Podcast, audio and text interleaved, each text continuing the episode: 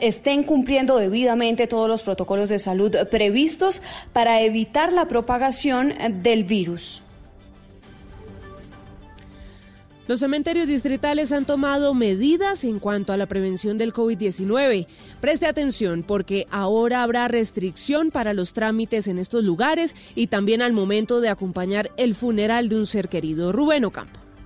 Según la UASP, solo una persona a la vez podrá ingresar a realizar un trámite al interior de los cementerios públicos de la ciudad. Cuando se trate de acompañar a un ser querido que lamentablemente ha fallecido, el límite autorizado de personas a la hora del funeral o la exhumación será de cinco personas sin excepción. Habla Luz Amanda Camacho, directora de la UASP. No fue fácil tomar esta decisión, pero, la, pero definitivamente tiene que primar. de la noche en punto, escúcheme Rubén, habla a esta hora en alocución en radio y televisión el presidente Iván Duque anuncia nuevas medidas para controlar el coronavirus. A esta hora suena el himno nacional de Colombia. El presidente Duque se prepara para dar a conocer detalles de medidas que tienen que ver con orden público, que tienen que ver con eventual restricción a la movilidad y también se espera que comience a anunciar detalles de las medidas económicas de urgencia. Escuchamos al presidente de la República.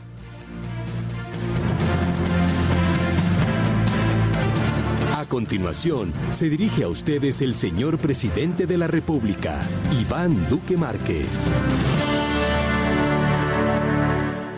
Colombianos, desde finales del año pasado, el Gobierno Nacional empezó a trabajar para enfrentar el coronavirus. Nuestra institucionalidad ha estado trabajando 24 horas al día, 7 días a la semana, para entender y enfrentar esta pandemia. Como les dije el domingo pasado, nos encontramos en la fase de contención.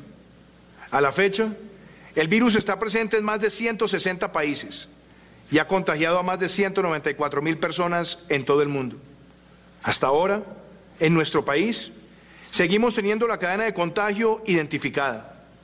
Sabemos que debemos seguir trabajando con rapidez, paso a paso y con total determinación. La pandemia, sin duda, el mayor desafío de la humanidad en los tiempos recientes de la solidaridad que demostremos hoy, de la responsabilidad con la que actuemos, depende que podamos recuperarnos del golpe tremendo que está recibiendo el mundo entero. Este desafío exige sacar lo mejor de nosotros, lo mejor de nosotros mismos, porque como sociedad, como nación, unidos, es que podemos salir adelante.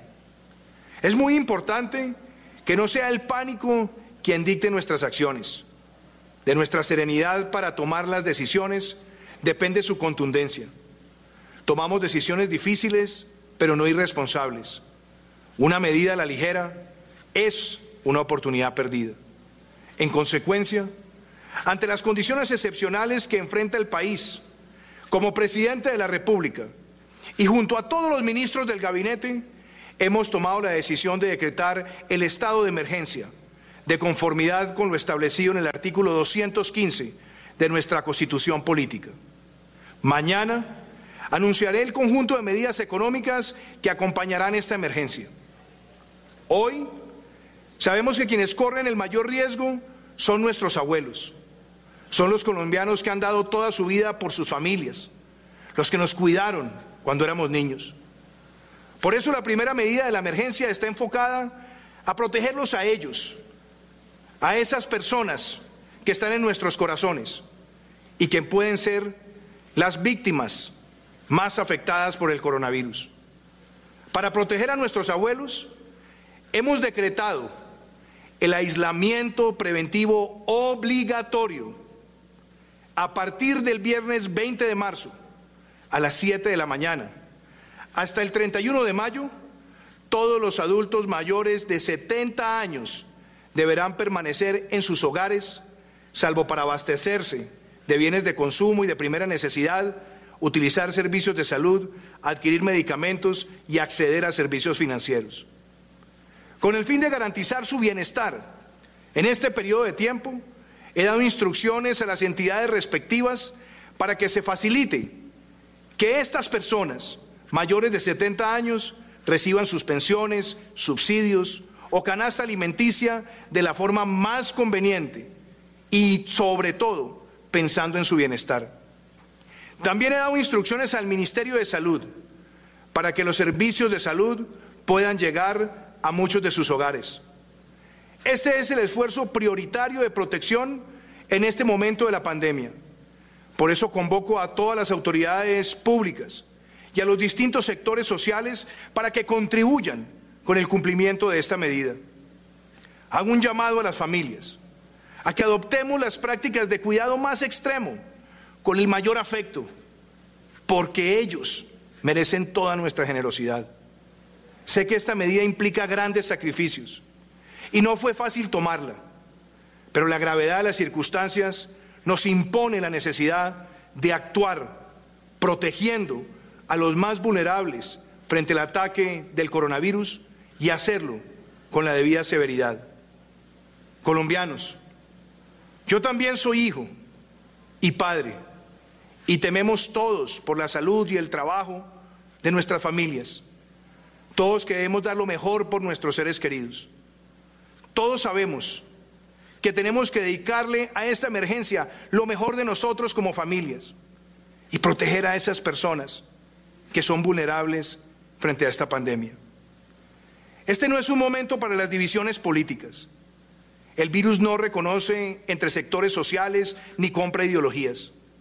Este es el momento de la verdadera unión de los colombianos, de la verdadera Colombia, de esa Colombia que es resiliente, que no se detiene ante las adversidades y que siempre, siempre sale adelante. Apoyemos todos esta medida, protejamos a nuestros abuelitos, protejámoslos con cariño, con afecto. Esa responsabilidad la podremos cumplir todos.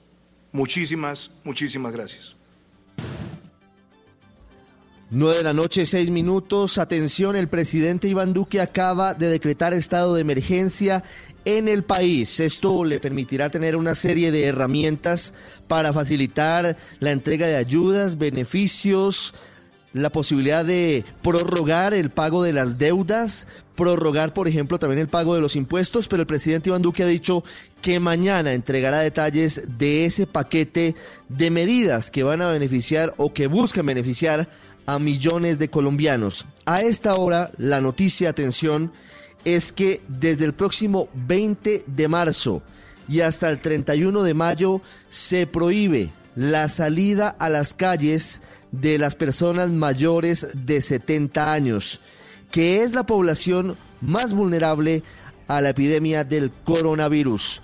Mara Camila Roa, el presidente Duque ha entregado detalles de cómo se va a poder cubrir a esa población en materia de salud, en materia de pago de pensiones, medicamentos, no es una medida sencilla, pero ya ha sido anunciada por el presidente Iván Duque. Prácticamente durante dos meses estarán confinados en sus hogares los mayores de 70 años en nuestro país.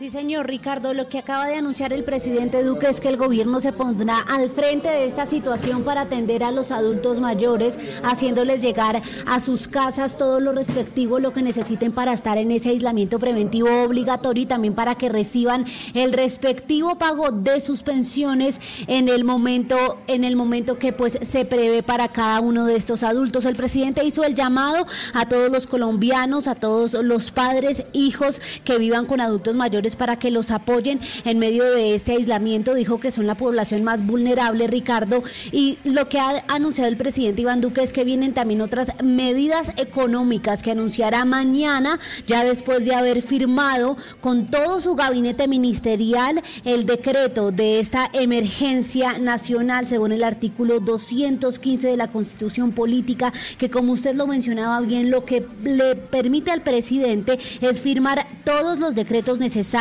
con fuerza de ley que no pasarán por el Congreso con el propósito de impedir la extensión de los efectos de la crisis que en este caso tiene nombre puntual COVID-19. La medida, Ricardo, como usted lo dijo, empieza a regir a partir de este 20 de marzo y va hasta el 31 de mayo, que ha sido precisamente esa fecha en la que el presidente ha anunciado todas las medidas. El 31 de mayo de este año es donde culminará ese aislamiento preventivo obligatorio para los adultos adultos mayores en Colombia. Mara Camila, Mara Camila, ese confinamiento o esa prohibición para que los adultos mayores de 70 años salgan de sus casas comienza el próximo viernes. El próximo viernes es 20 de marzo. Exactamente, a las 7 de la mañana el próximo viernes sí, 20 eh, de marzo y hasta, como le comentaba, el 31 de mayo de este año. Son más de dos meses, Ricardo, el aislamiento preventivo para estos adultos mayores del todo el territorio nacional. 9 de la noche, 10 minutos. María Camila, el presidente Duque dice que esta medida es un sacrificio que fue difícil de tomar, pero que pretende proteger a los más vulnerables. Me llama la atención algo, y es que esta mañana el presidente Duque ya en Blue Radio había defendido el modelo británico de protección o de manejo de la crisis por el coronavirus, y aquí está aplicando al menos en esta parte de los adultos mayores, ese modelo británico de Boris Johnson, que ha recibido muchísimas críticas. Hoy, por ejemplo, varios países, entre ellos Francia, ha dicho que si el Reino Unido no endurece sus medidas de protección frente al coronavirus, podría restringir casi que absolutamente la relación entre ambos países. Aquí lo que vemos por ahora, María Camila, es que simplemente, aunque es una medida de fondo importante, pero digo simplemente porque se esperaban algunos otros puntos y medidas adicionales, lo que hace el presidente Duque es concentrarse en la protección de los mayores, de los adultos mayores de 70 años. Quedan dudas, por ejemplo, frente al contacto de esos adultos mayores con sus familias, porque dejarlos en la casa es importante, pero mientras salgan de sus hogares, los hijos, los nietos, los sobrinos, y regresen a ellos, pues existe el riesgo de contagio. Ese es el gran problema que han afrontado otros países, sin decir que eso vaya a pasar en Colombia, en donde ya tenemos más de 75 casos. Sí, señor Ricardo, y hay que, pues, eh, importante para nuestros oyentes explicarles qué significa también que el presidente Iván Duque haya decretado este estado de emergencia. ¿Qué va a pasar ahora? Mañana, Ricardo, el presidente va a dar a conocer todos estos decretos que buscan, pues, mitigar los efectos de esta crisis llamada coronavirus. Y lo que pasa después es que enviará a la Corte Constitucional la expedición de estas normas que dicte en uso de las facultades a que se refiere ya este artículo 215, para que la Corte en un periodo no superior a 10 días decida sobre su constitucionalidad. Si el gobierno no cumple con el deber de enviarlos, la Corte aprehenderá, dice la ley, de oficio y en forma inmediata su conocimiento. Es decir, si el gobierno no se los envía a la Corte, la Corte puede igual revisarlos para decir si son o no constitucionales esta medida. Eh, para entrar en vigencia, eh, Ricardo, este estado de emergencia, lo que pasó hoy aquí en Casa de Nariño, como lo habíamos anticipado, es que el presidente se sentó con cada uno de sus ministros, incluyendo los últimos ministros designados como Deporte, Ciencia y Tecnología, Cultura, todos tuvieron que firmar y estar de acuerdo con la declaratoria de este estado de emergencia y mañana, dijo el presidente Iván Duque a primera hora, se anunciarán las medidas, los decretos que no pasarán por, eh, por el Congreso, como es usualmente, anunciando principalmente, dijo el presidente, medidas económicas. Solamente pueden, María Camila Roa, los adultos mayores de 70 años salir de sus casas a comprar comida, porque por supuesto tienen que tener la posibilidad de ir al supermercado o a la tienda del barrio, o en caso de que vayan al médico, ¿no? A las consultas o por los medicamentos, son las únicas excepciones. Exactamente, los que tengan respectivas citas médicas ya programadas o las habituales para la atención en salud, teniendo en cuenta que los adultos mayores pues eh, presentan en algunos casos complicaciones que deben ser revisadas y pues que el derecho a la salud es el que debe primar también en medio de esta, de esta emergencia, Ricardo. Aislamiento preventivo obligatorio es la expresión exacta que ha utilizado el presidente Iván Duque para los mayores de 70 años. Mucha atención, a partir del próximo viernes 20 de marzo hasta el 31 de mayo, que se evaluará de nuevo la situación de la emergencia sanitaria que ya había decretado el presidente Iván Duque. Es una medida de obligatorio cumplimiento, pero quedan dudas frente a otros asuntos. Ya vamos a hablar de la parte política que ha revelado el presidente Duque, digamos, del mensaje que ha entregado al final de su alocución, hablando más allá de las ideologías o de los partidos políticos, y también vamos a hablar un poco del recuento de las medidas que ha venido tomando su gobierno. Pero fíjese que, por ejemplo, por ejemplo, María Camila, no habló sobre algo de lo que estaban muy pendientes millones de colombianos y también, por supuesto, alcaldes y gobernadores, sobre el toque de queda famoso, sobre las restricciones eventualmente para poblaciones un poco más amplias. ¿Y por qué se lo digo? Porque hoy, desde anoche realmente, comenzó una explosión, una cascada de toques de queda, algunos de ellos contradictorios entre sí, entre ciudades y departamentos, que realmente hasta ahora tienen a la población bastante confundida. Algunos gobernantes levantaron temporalmente ese toque de queda. Le hablo, por ejemplo, del gobernador de Cundinamarca o de la gobernación de Santander, porque habían entendido que el presidente Duque en la locución de esta noche iba a dar línea, iba de alguna forma a decir cuál era el mecanismo que eventualmente se iba a utilizar. Aquí el presidente, claro, utiliza una restricción definitiva del viernes para los adultos mayores de 70 años, pero no habla una sola palabra de toque de queda y tal vez ese fue uno de los grandes puntos que quedó sin mencionar en esta alocución. Es que precisamente mire que Conocemos de tres casos, por ejemplo, a nivel de ciudad el caso de Cali, a nivel de gobernación el caso de Cundinamarca, el gobernador Nicolás García y también, como usted lo mencionaba, norte de Santander, que estaban pendientes porque recibieron instrucción desde presidencia, según lo, lo trinaron ellos mismos. Por ejemplo, le leo el trino de Nicolás García, dijo, Gobierno Nacional nos ha informado que expedirá normativas con relación a la movilidad de ciudadanos y regulación del orden público, por lo cual esperaremos su pronunciamiento dijo puntualmente el gobernador de Cundinamarca, por lo cual sí es una duda que queda sobre la mesa, como usted lo menciona, porque el presidente anunció esta medida, pero no se refirió en ningún momento al toque de queda o medidas de orden público, como también Ricardo lo había anunciado la ministra Alicia Arango en el puesto de mando unificado hoy en la Unidad Nacional para la Gestión del Riesgo de Desastres. Entonces queda esa duda sobre la mesa sin duda alguna, Ricardo. Sí, señora, 9, 17 minutos. Ya vamos en segundos con don Mauricio Quintero, Simón Hernández, Tata Solarte y todo el equipo de Bla Bla Blue. Estamos en esta transmisión especial de Blue Radio en minutos por el estatuto de oposición. Con mucho gusto, por supuesto, estaremos dando a conocer la réplica de los opositores en cabeza del senador Juan Luis Castro Córdoba a la locución de hace 48 horas del presidente Iván Duque. Pero antes de eso, estamos analizando lo que significan estas medidas y estas determinaciones del presidente Iván Duque frente a la restricción de algunos eh, sectores de la población que no podrán salir a la calle del próximo viernes, particularmente quienes sean mayores de 70 años. No se sabe cómo vaya a operar, digamos, en este momento y, sin un pronunciamiento del gobierno nacional, María Camila, tal vez si pudiera usted tener acceso a algún ministro o algún vocero de Palacio, no hay ninguna desautorización frente a los toques de queda locales ni regionales. Quiere decir que, al menos en lo que dijo el presidente Duque, a esta hora los alcaldes y gobernadores que decretaron toques de queda pues están vigentes porque no hubo una directriz superior del gobierno nacional que los desautorizara o que los confirmara o que los modificara. Realmente a esta hora en medio de todo ese mar de confusiones que hubo en los toques de queda o restricciones, realmente las cosas quedan como, como estaban, ¿no? Sí, señor.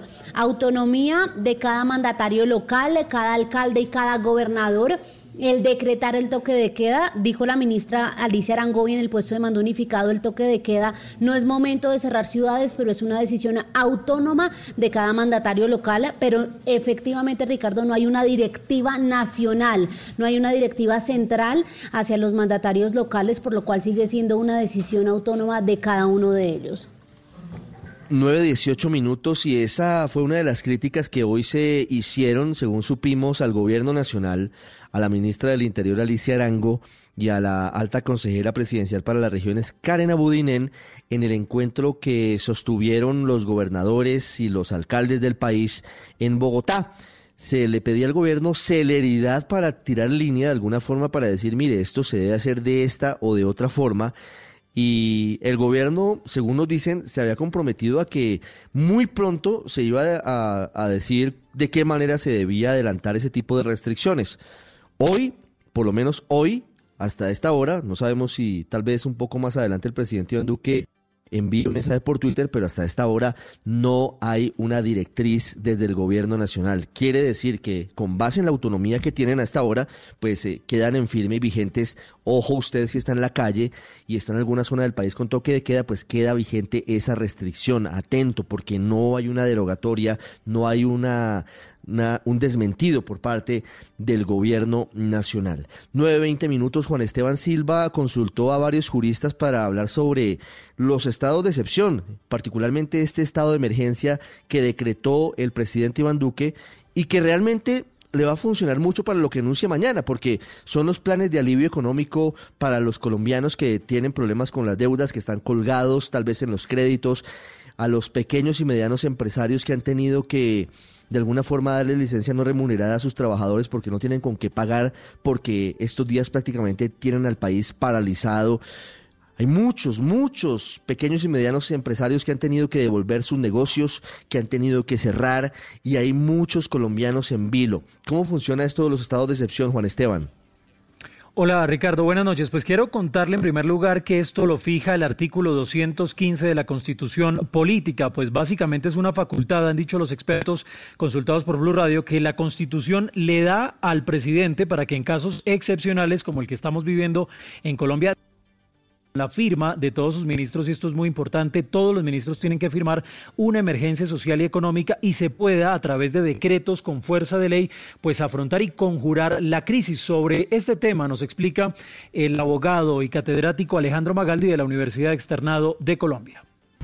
Eh, un estado de emergencia permite que el presidente de la República tome medidas para conjurar crisis, situaciones extraordinarias en ese sentido, suple de alguna manera la función normativa que tiene el Congreso de la República y toma medidas que en principio debían ser tomadas por el Parlamento de manera temporal mientras, mientras dura la crisis. Entonces, eh, la declaratoria de estado de emergencia en alguna de sus variables, que en este caso es una emergencia sanitaria, social, eh, y, y, en ese sentido, digamos, eh, se enmarca bien la situación que estamos viviendo en lo que eh, pretenden las emergencias, pues permite justamente que el, presidente de la República tome medidas eh, al respecto.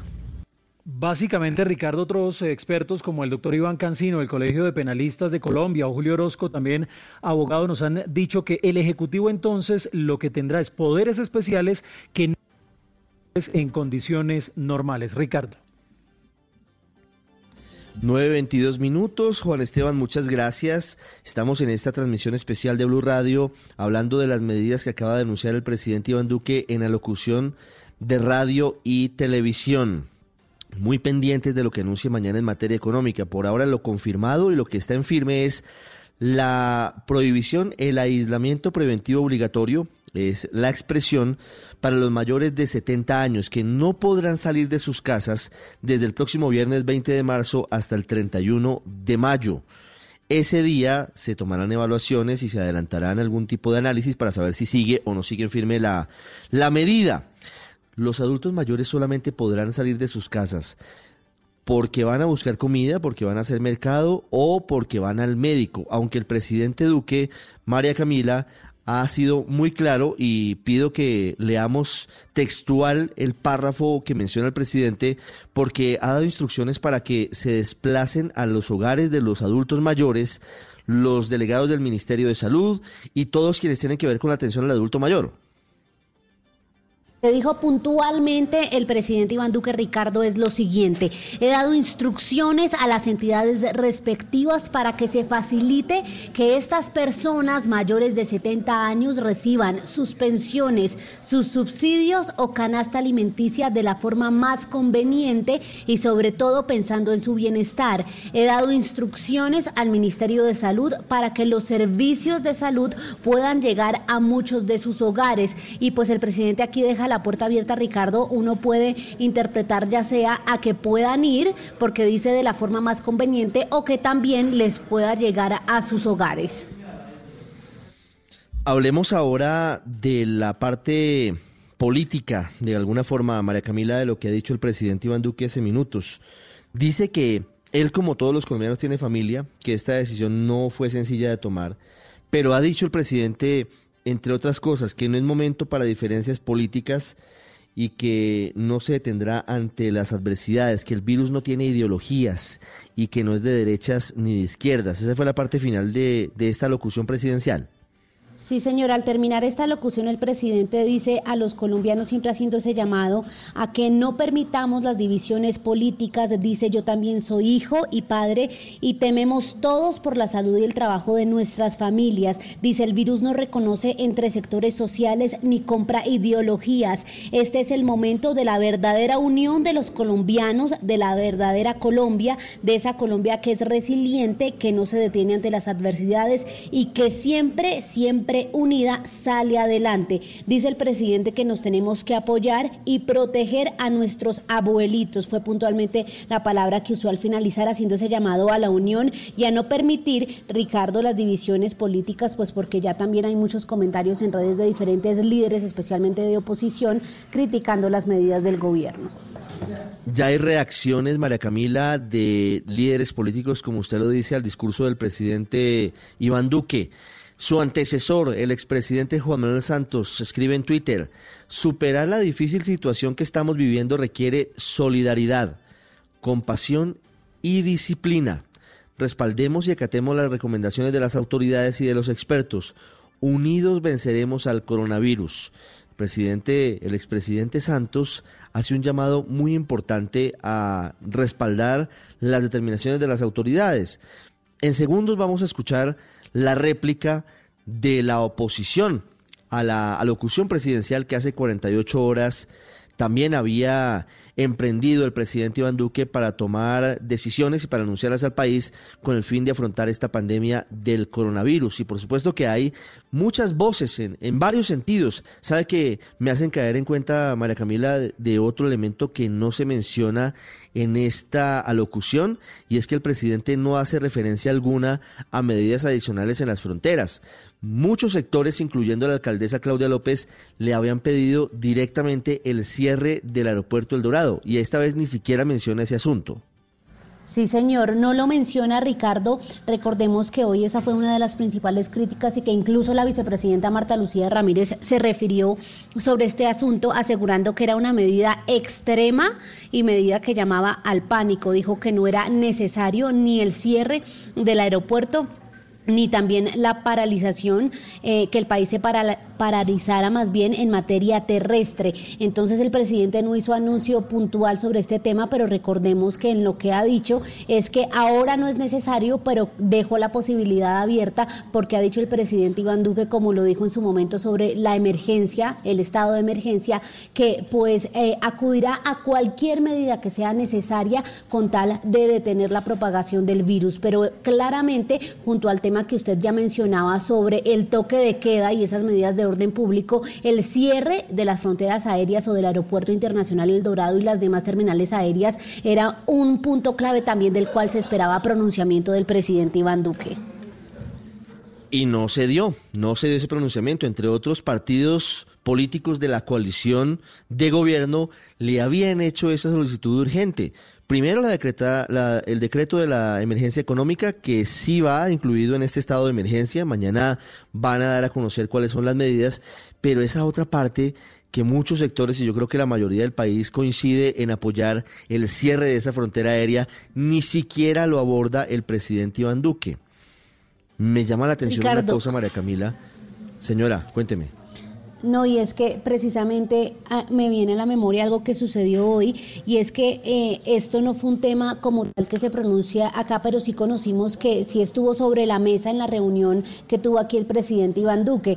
No solo esta medida, sino también la que usted mencionaba de orden público, porque recuerde que en ese episodio que usted menciona de la consejera Karen Audinen, la consejera para las regiones, lo que ella, pues de cierto modo, anuncia en, un trino en el, en el cual no está estaba autorizada para anunciar es que habría toque de queda para los menores de 18 años y mayores de 60 años a partir de mañana y hasta el 20 de abril, incluso una fecha distinta, una medida distinta. Y lo que nos comentaron desde Casa de Nariño es que esto causó mucha molestia, no solo porque esa no iba a ser la medida, sino porque el canal que se ha manejado es que el presidente es el que anuncia todas las decisiones. Pero sí conocimos, Ricardo, que el presidente estuvo analizando el tema del cierre del aeropuerto. Y otro dato importante, Ricardo, la alcaldesa Claudia López habló hoy con el presidente antes de hacer su rueda de prensa para comentarle el simulacro eh, que pues se va a emplear en la capital del país esta semana y también le recordó su propuesta o el, llamado que le ha hecho. Sí, el simulacro de aislamiento que tendremos los bogotanos desde el viernes a las 5 de la mañana hasta el lunes festivo a las 12 de la noche. Que no es menor, que no es poca cosa. En esa llamada ella le comenta eso, los dos hablaron y también le recuerda lo que usted comentaba, el llamado a que cierre el aeropuerto porque la alcaldesa lo ha dicho, por ahí, por las terminales aéreas, por los viajes provenientes de Europa especialmente, es que el virus ha entrado al país. Sí, ¿sabe que me, me llama la atención una cosa? No se permite la entrada de los colombianos por tierra, ¿no? Ni por Ecuador, ni por Venezuela, ni por otros países solamente se permite por eh, vía aérea. Eso es muy llamativo porque el, el, argumento del gobierno es que no puede negar la entrada a Colombia de los colombianos. Con todo el respeto lo están haciendo, no están permitiendo la entrada de los colombianos por tierra, solamente lo están permitiendo por vía aérea. Esa es una explicación que nos debe todavía, con mucho respeto lo decimos, el gobierno nacional. 9.31 nos enlazamos a esta hora con la réplica de los partidos de oposición al presidente Iván Duque. Habla el senador Juan Luis Castro Córdoba. Colombianas y colombianos, buenas noches. Soy Juan Luis Castro, médico psiquiatra y salubrista público. Soy senador de la República por el Partido Alianza Verde. En nombre de las bancadas del Congreso de la República declaradas en oposición, cuya totalidad de congresistas se encuentra conectada por teleconferencia en este momento, y como respuesta a la locución presidencial hecha el día domingo en horas de la noche, queremos hablarle al país sobre la crisis ocasionada por el COVID-19 Debemos empezar por admitir que no se equivocó el presidente Iván Duque, cuando en su alocución dijo que estamos frente a uno de los mayores desafíos de nuestra historia y tenemos que hacerle frente juntos. Ante la pandemia del coronavirus, que ya tiene cientos de miles de casos confirmados y miles de muertes a nivel mundial, todo el pueblo colombiano está esperando acciones concretas y efectivas, basadas en la lógica, la ciencia y la ética. Es importante empezar por desmentir los mitos más comunes y promover información relevante. Hasta el momento, el coronavirus no tiene vacunas. No existe ningún tipo de medicamento o remedio milagroso. No se dejen engañar. Hay avances esperanzadores, pero el principal mecanismo para evitar el contagio es lavarse las manos durante al menos 20 segundos cada 3 horas. Evitar el contacto físico, si tiene síntomas de gripa, procure quedarse en su casa. Y si es urgente salir, use tapabocas. Al estornudar o toser, cúbrase con un pañuelo desechable, es lo más efectivo. Y si no lo tiene, con el antebrazo. Es importante que todos los colombianos tengamos claras las razones por las que el aislamiento preventivo y la suspensión de las actividades son medidas que permiten salvar vidas. El periodo de desarrollo de un posible contagio, la manifestación de los primeros síntomas y la eventual superación del virus es de al menos 15 días. Por eso las medidas propuestas por el Gobierno Nacional y las autoridades locales deben ser cumplidas pase lo que pase. Solo las actividades económicas esenciales, como las relacionadas con alimentación, servicios públicos y la seguridad del país, deben mantenerse. Está en nuestras manos garantizar el detenimiento de la propagación tenemos que poner todo nuestro esfuerzo y sentido de solidaridad en cuidar a los adultos mayores, las personas con condiciones inmunológicas complejas, a los pacientes de enfermedades pulmonares y a la población de primera infancia. Quedarnos en casa puede salvar la vida de una de estas personas. No podemos olvidarnos de proteger a quienes nos cuidan. Todas las estrategias de detección temprana y aislamiento protegen a miles de colegas trabajadores de la salud que están poniendo sus vidas y sus manos para solucionar esta pandemia. Las medidas individuales son necesarias, pero la acción del Estado debe ser incesante. Colombianos, no es tiempo de ahorrar esfuerzos. Es inaceptable que se tengan en cuenta intereses individuales y políticos por encima del bienestar de toda la población. El Ministerio de Salud tiene que actuar ágilmente para evitar un desbordamiento en la infraestructura hospitalaria. No puede permitir que el porcentaje de pacientes que requieran atención especializada sobrepase el número de unidades de cuidado intensivo disponibles. Es importante que los gobernantes locales insistan en el aislamiento preventivo y en el fortalecimiento de los servicios de salud. A partir de una intervención del Estado se podrá garantizar la integridad de millones de personas. Agradecemos a las autoridades religiosas su solidaridad, cooperación y dar ejemplo. En general, todos los lugares donde se suelen presentar aglomeraciones, cines, bares, gimnasios, deben ser aliados en la lucha contra el COVID-19. Debemos evitar al máximo la reunión masiva de personas.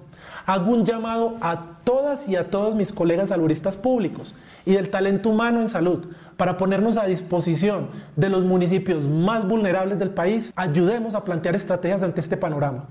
El conocimiento y las capacidades técnicas al servicio de los más expuestos. En aras de construir las mejores políticas posibles es también nuestro deber señalar una nueva perspectiva que pueda ayudar al gobierno. Presidente Duque, no se trata solo de decir que hay voluntad política para solucionar los problemas de salud. Hay que tenerla. Desde diciembre del 2019 hasta el 3 de marzo el país no tuvo ministro de salud en propiedad. El coronavirus fue detectado por primera vez el 6 de marzo, apenas tres días después de la posesión del actual ministro. Presidente, lo invitamos a que solucione el cuidado de la zona fronteriza con Venezuela. Hay que adoptar medidas eficaces para evitar el padecimiento de los colombianos de las zonas fronterizas. Su gobierno tardó 10 días desde la detección del primer caso en suspender los vuelos provenientes de países con circulación activa de COVID-19. Este error estratégico complicó todos los planes de mitigación del riesgo y detección temprana de la enfermedad. Se necesita control real en los aeropuertos, restringiendo incluso los vuelos domésticos. En Colombia se duplican los casos de coronavirus cada dos días, mientras que en países como Italia sucedía cada cuatro. Presidente, por favor, pronto tome las decisiones. Es responsabilidad del gobierno nacional el abastecimiento de insumos para hacer diagnósticos. No puede ser que los gobiernos locales salgan por el mundo a buscar aliados para abastecerse, cuando es usted quien debe garantizar estos materiales. Deben realizarse de forma masiva tantas pruebas de detección de la enfermedad como sea posible. Varias universidades del país ya se han puesto a disposición para esta tarea. No podemos escatimar esfuerzos para lograr la detección temprana. Se tienen que tomar medidas policivas para quienes violen las medidas de confinamiento obligatorio. No podemos poner en riesgo la salud de toda la población por la irresponsabilidad de unos pocos. El gobierno nacional debe guiar a los departamentos, distritos y municipios en la creación de una gran fuerza preventiva de salud que logre visitas a domicilio, brigadas de detección temprana de la enfermedad y la práctica de pruebas de forma masiva en todo el país, con énfasis en las zonas más vulnerables como Chocó, Guajira, el Pacífico, Cauca, entre otras. Se debe dejar estructurado un sistema de respuesta integral con protocolos definidos para enfrentar episodios como este en el futuro cercano. Este es un tema de seguridad nacional el cual develó la improvisación en caliente por parte de este gobierno. Muy importante, es necesario plantear un plan económico de emergencia en cabeza del presidente y con veeduría de todos los partidos políticos para enfrentar las consecuencias inmediatas del aislamiento. De igual manera, tenemos que construir escenarios de contingencia institucional para enfrentar la enorme recesión que traerán las medidas para superar la pandemia. Sugerimos eliminar las exenciones tributarias ineficientes y enfocarnos en lo prioritario para traer verdadero desarrollo del país, reactivar la producción agrícola e industrial para no expender exclusivamente el petróleo y productos extractivos, protegiendo los derechos de la naturaleza y amparando nuestros recursos naturales. Proteger en materia de intereses, pago de IVA, acumulación de obligaciones y otras medidas a empresarios pequeños y medianos que se han visto y se verán damnificados por la pandemia. Créditos con tasas bajas, entre otras medidas que busquen suspender obligaciones tributarias como apoyo a las MIPYME. Desde el Gobierno Nacional se debe promover una política de ayuda social inmediata para los millones de personas que trabajan en la informalidad y que no pueden acatar plenamente las indicaciones de aislamiento. De igual manera, se debe tener las medidas de protección financiera para la labor del cuidado. Madres, cabeza de familia y personas que se encargan de cuidar, debemos propender por impulsar transformaciones culturales en casa para redistribuir las responsabilidades del cuidado que el gobierno nacional considere congelar pagos de arriendo, recibos de servicios públicos, hipotecarios, moras de créditos y demás pagos que se vean afectados por esta crisis. Para concluir, la crisis ocasionada por la pandemia del COVID-19 ha dejado en evidencia las enormes fracturas de nuestro sistema económico y político. A lo largo de la historia de la humanidad, las crisis de salud pública global, pese al dolor y las complicaciones, han sido oportunidades para que estados como Colombia modernicen sus sistemas de salud, su acceso al agua potable, el fomento del empleo formal que se ha visto tan afectado en este país, el acceso universal a las tecnologías de la información y las comunicaciones y muchas más medidas estructurales. Un sistema de salud digno para pacientes y trabajadores de la salud no tiene color político. Es un asunto de derechos fundamentales. Señor presidente, sus maneras y sus formas de hacer política son diametralmente opuestas a las nuestras. Nuestro papel en la democracia es señalarle lo que no va bien. La oposición está dispuesta a trabajar por el país sin ningún tipo de cálculo político. Escúchenos. El coronavirus no tiene ideología política. Lo invitamos desde esta orilla política, la de la Colombia profunda, rural, campesina, indígena y afro, para que por primera vez trabajemos juntos por el país.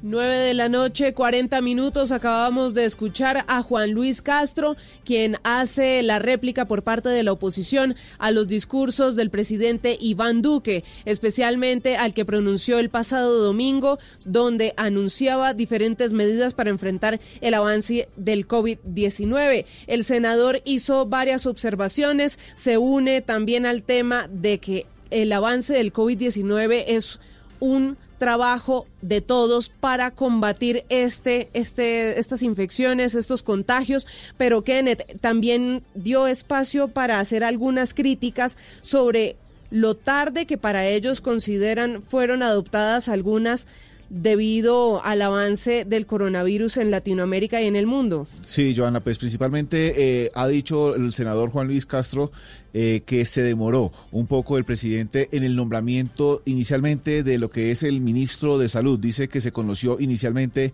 eh, que el COVID en el mes de enero, aproximadamente el 6 de marzo, y cuatro o seis días después hizo esta, esta presentación. También posteriormente ha dicho el senador que eh, el gobierno se ha demorado en establecer algún tipo de relación con el vecino país de Venezuela. Esto debido pues a las personas que pueden estar pasando en ese momento la frontera y que no tienen ningún tipo de seguimiento inicialmente tanto de las autoridades colombianas como tampoco de las autoridades venezolanas. lo calificó como un error estratégico tomar cerca de 10 días para, por ejemplo, evitar los vuelos de países europeos. europeos. Asimismo, también han presentado o han dicho de que es necesario que se declare la emergencia económica. Esto eh, con el fin, pues, de que se puedan atender a las poblaciones más débiles, a las poblaciones que en este momento eh, pueden verse afectadas por este, este fenómeno de la crisis que viene por cuenta del COVID. También eh, inicialmente Joana dijo que era necesario dar a conocer rápido estas emergencias o lo que estas medidas que se van a tomar con el fin de solucionar sobre todo a las personas mayores de edad y también a la población más vulnerable que de pronto trabaja, eh, que vive del rebusque, pero eh, no lo dijo así específicamente, pero sí de, eh, hablando de esa población que es la más vulnerable. Sí, otro de los puntos en los que hizo énfasis eh, fue en lo que sucede en la frontera. Las medidas, dice que hay que tomar medidas eficaces en lo que sucede en la frontera, en las diferentes fronteras de Colombia, especial atención en la frontera con Venezuela.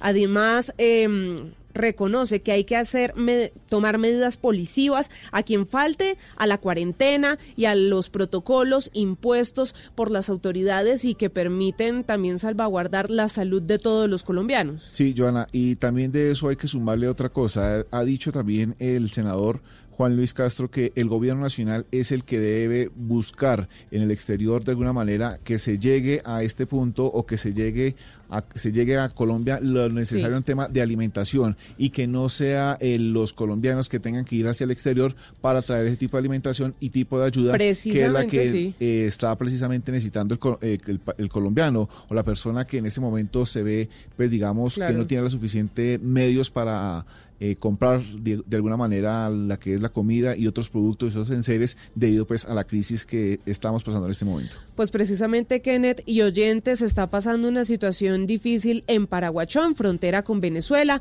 Varios líderes eh, de la zona reportan fuertes saqueos a varias tractomulas con alimentos. Todo esto en medio de la tensión y la zozobra que ha generado el COVID-19 y los diferentes las diferentes medidas de toque de queda a lo largo del territorio territorio. Joner, ¿qué es lo que está pasando?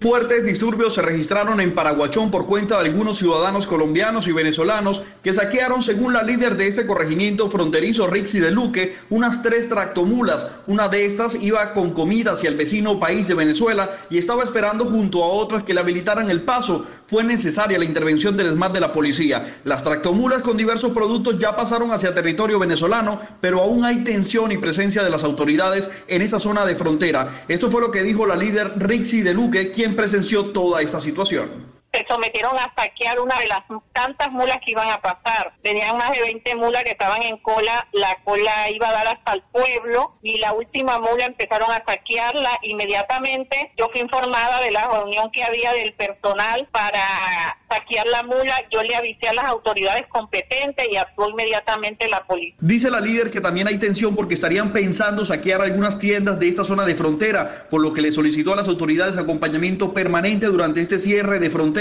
que por supuesto ha dejado a muchos ciudadanos que viven del día a día sin ningún tipo de trabajo. Gracias, Joner. 9 de la noche, 46 minutos. Ampliación de estas y otras noticias en blurradio.com. Quédense con Bla Bla Blue, conversaciones para gente despierta. En Blue Radio estamos comprometidos con el cuidado. Lávate las manos con agua y jabón. Habla con tu jefe para poder trabajar desde casa. Lávate las manos de nuevo. Ayuda a tus hijos con las actividades académicas. Crea rutinas de actividades para aprovechar los días. Evita tocar tu cara y vuelve a lavarte las manos. En lo posible, quédate en casa. Así te cuidas y cuidas a los demás. Numeral Yo me cuido, yo te cuido. Blue Radio, la nueva alternativa. Hoy en Blue Radio. Amigos de Blue Radio, les habla Alberto Linero y los quiero invitar esta noche a mi casa porque desde allí estaré de invitado en Bla Bla Blue. Vamos a conversar de todo un poquito y vamos a hablar acerca de lo que nos hace falta como seres humanos para convertirnos en ese mundo con el que siempre hemos soñado. En este programa de conversaciones para la gente despierta. Así que los espero muy puntuales esta noche a las 9 en Bla Bla Blue. Bla Bla Blue. Conversaciones para gente despierta. De lunes a jueves desde las 9 de la noche por Blue Radio y bluradio.com. La nueva alternativa. ¿Qué se requiere para una buena conversación? Un buen tema, un buen ambiente, buenos interlocutores, preguntarles a los que saben y dejar que todos expresen su opinión. Cada noche encontraremos los ingredientes necesarios para las mejores conversaciones en Bla Bla Blue. La manera ideal de terminar el día y comenzar uno nuevo. Aquí comienza Bla Bla Blue. Conversaciones para gente despierta. Con ustedes desde sus respectivas casas. Bla Bla Blue. Carolina Pineda. Simón Hernández Mauricio Quintero. ¡Hey! Bienvenidos, buenas noches. ¡Ey, ey, ey! Tarde, pero llegamos. Colombia, ¿Bien o no? ¿Qué pasa? Que estábamos transmitiendo noticias. Así que hasta ahora, hasta ahora nos pudimos conectar con todos ustedes. 9 de la noche, 48 minutos. Esto es Bla Bla Blue Conversaciones para gente despierta. Demos la bienvenida al señor Alberto Linero.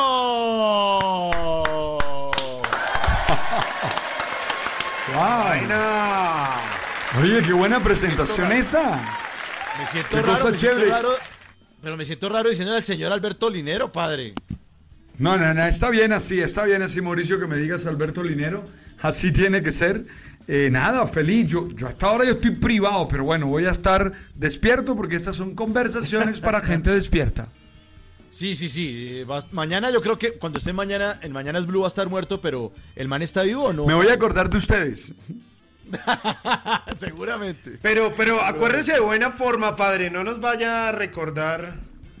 No, no, no, no, no. Por Dios, claro que Oh, no. El, el- el padre no echa a la madre. Cuidado, cuidado, Simón. Tampoco, tampoco, tampoco. Eso quedó bacano, el padre no echa la madre. Bueno, padre, es un gustazo que esté esta noche aquí con nosotros. Con sus palabras, hay muchos colombianos que eh, a esta hora, pues, están eh, conectándose a Blue Radio, que están perdiendo un poco como la esperanza y como un ambiente negativo. Estamos viendo como la cosa peluda, pero vamos a pasarla bien con usted esta noche. Así que, mientras tanto, y para darle una serenata de entrada al padre Linero, aquí está Carlos Vive.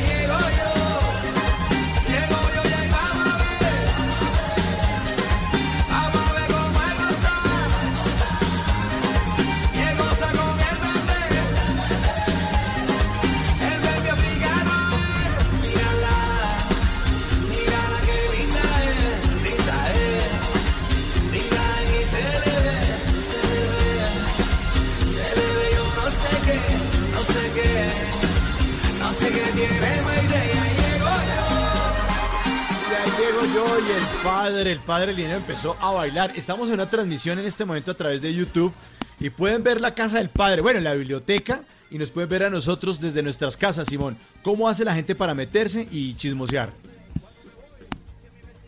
La cosa es súper fácil. Ahí usted a través de arroba entre el Quintero en su cuenta de Twitter ha puesto el link de YouTube y eh, yo también lo he puesto en mi cuenta que es arroba Hernández Simón. El padre eh, Alberto Linero, bueno, Alberto Linero que en su cuenta de Twitter que es Pelinero también eh, lo compartió, le dio retweet. Igual lo vamos a volver a poner en este momento para que ustedes se conecten a esa transmisión, para que nos puedan ver desde nuestras casas, hablando con Alberto Linero en esta noche de Bla Bla Blue de conversaciones para gente despierta. Y así despierto estaba Carlos Vives cuando hizo este concierto que fue en vivo en esa bahía de Santa Marta. Eh, Sí, en la Bahía de los una Cocos. celebración maravillosa. Esa misma, Sí. padre. Esa misma. Re- recuerdo ahí, eso fue en la Bahía ahí- de los Cocos, que es una bahía hermosa de la ciudad de Santa Marta. La Bahía de los Sí, Cocos. pues ahí estuvo. eh, dígame, le acabo de dar la información a Mauricio, que esto hace parte de un álbum que se llama La Tierra del Olvido de 1995, pero la versión que escuchamos es esa versión en vivo para Maite que la hizo hace ya un par de añitos. Pues bienvenidos, esta noche nos acompaña el padre Linero. Vamos a estar hablando de arepas, ¿no? Vamos a voltear la arepa ahorita más tarde con Esteban Cruz, nuestro querido antropólogo. ¿De qué va a hablar también Simón más tardecito aquí en Bla Bla Blue? Vamos a hablar de esa arepa volteadita, de si es venezolana, de si es colombiana, cuáles son sus orígenes, pero además de eso tenemos eh, algo, mejor dicho, cuánto le cuesta ahora que ustedes van a tener que estar en la casa, cuánto le cuesta la señal de streaming de Netflix, de HBO, de eh, Amazon Prime, de todo eso, pero además antes de que se acabe el día con dos personajes maravillosos, uno por un lado Kit Pambelé y por el otro lado la agrupación de rock sinfónico Pink Floyd. Todo eso y mucho más. Buena música y conversaciones para gente despierta hoy en Bla Bla Blue.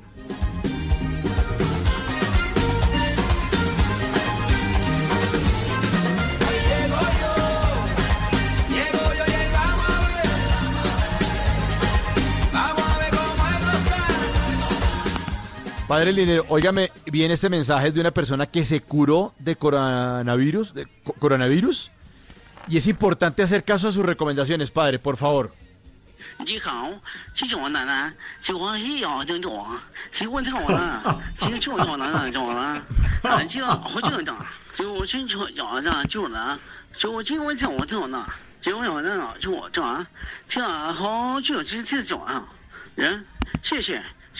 pues, muchas gracias, sí señor, muchas gracias. Para que sigas las recomendaciones, Clarísimo. padre.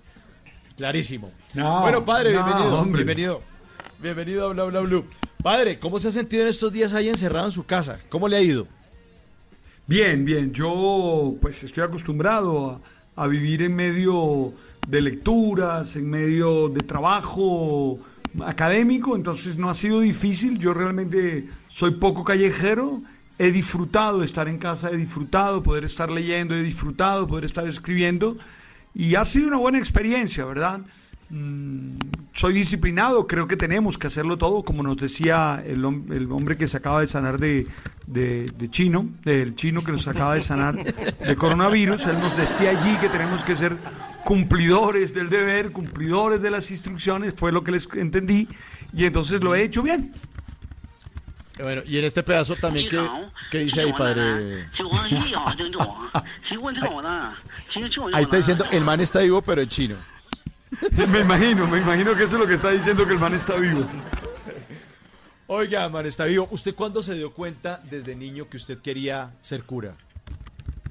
¿En qué momento? Mm, fue como si a los 16 años yo estaba en el colegio que era el Seminario Menor de Santa Marta, en ese momento se llamaba así, Seminario Menor Conciliar San José, y ahí tuve una experiencia espiritual, fui a un retiro, eh, me impactó la predicación que hicieron de Jesús de Nazaret, eh, comencé a, a leer a Jesús de Nazaret en los Evangelios y de un momento a otro me sentí invitado a formar parte de, esa escuela y arranqué una experiencia de formación. Entré hacia finales de los años, de cuando cumplí 17 años, entré al seminario y bueno, y no volví a salir hasta hace unos un, tiempo, no sé, ya hasta el año pasado, el año antepasado que, que decidí vivir la vida de otra manera. Pero padre, venga, a los 16 años, 17 años, cuando todo está así como la hormona alborotada, las novias no le llamaban más la atención. Siempre me llamaron la atención y siempre era una posibilidad, pero no, la experiencia espiritual en ese momento era muy fuerte, yo estaba muy apasionado, yo estaba muy eh, atraído por la propuesta de Jesús, que es tal vez lo que más me, me emociona en la vida, y nada, por eso no fue difícil decirle que sí. Además eran otra época, ¿verdad? No, no son las épocas de hoy, eran otras épocas donde había unos valores distintos.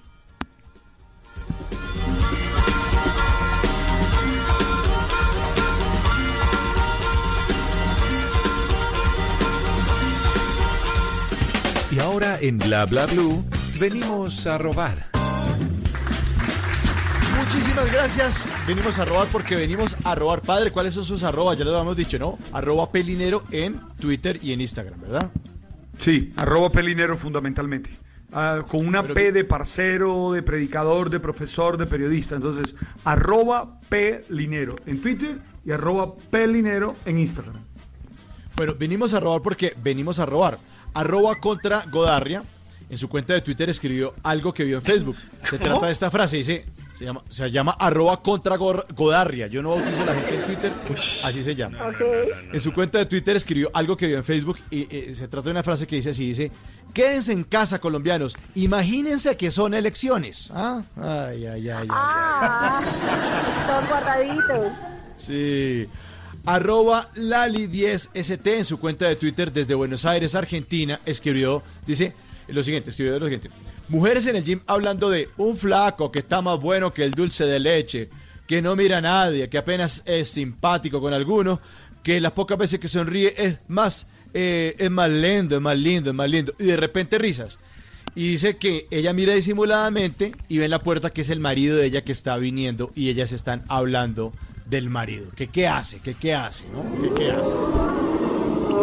Arroba Daniela 3 La Reina escribió en su cuenta de Twitter, dice, ojalá el coronavirus sirva para darnos cuenta de que el 50% de las reuniones que tenemos diariamente pueden ser reemplazadas por un correo bien escrito. ¡Ay, eso sí! Amén, ¡Perfecto! Amén, hermana.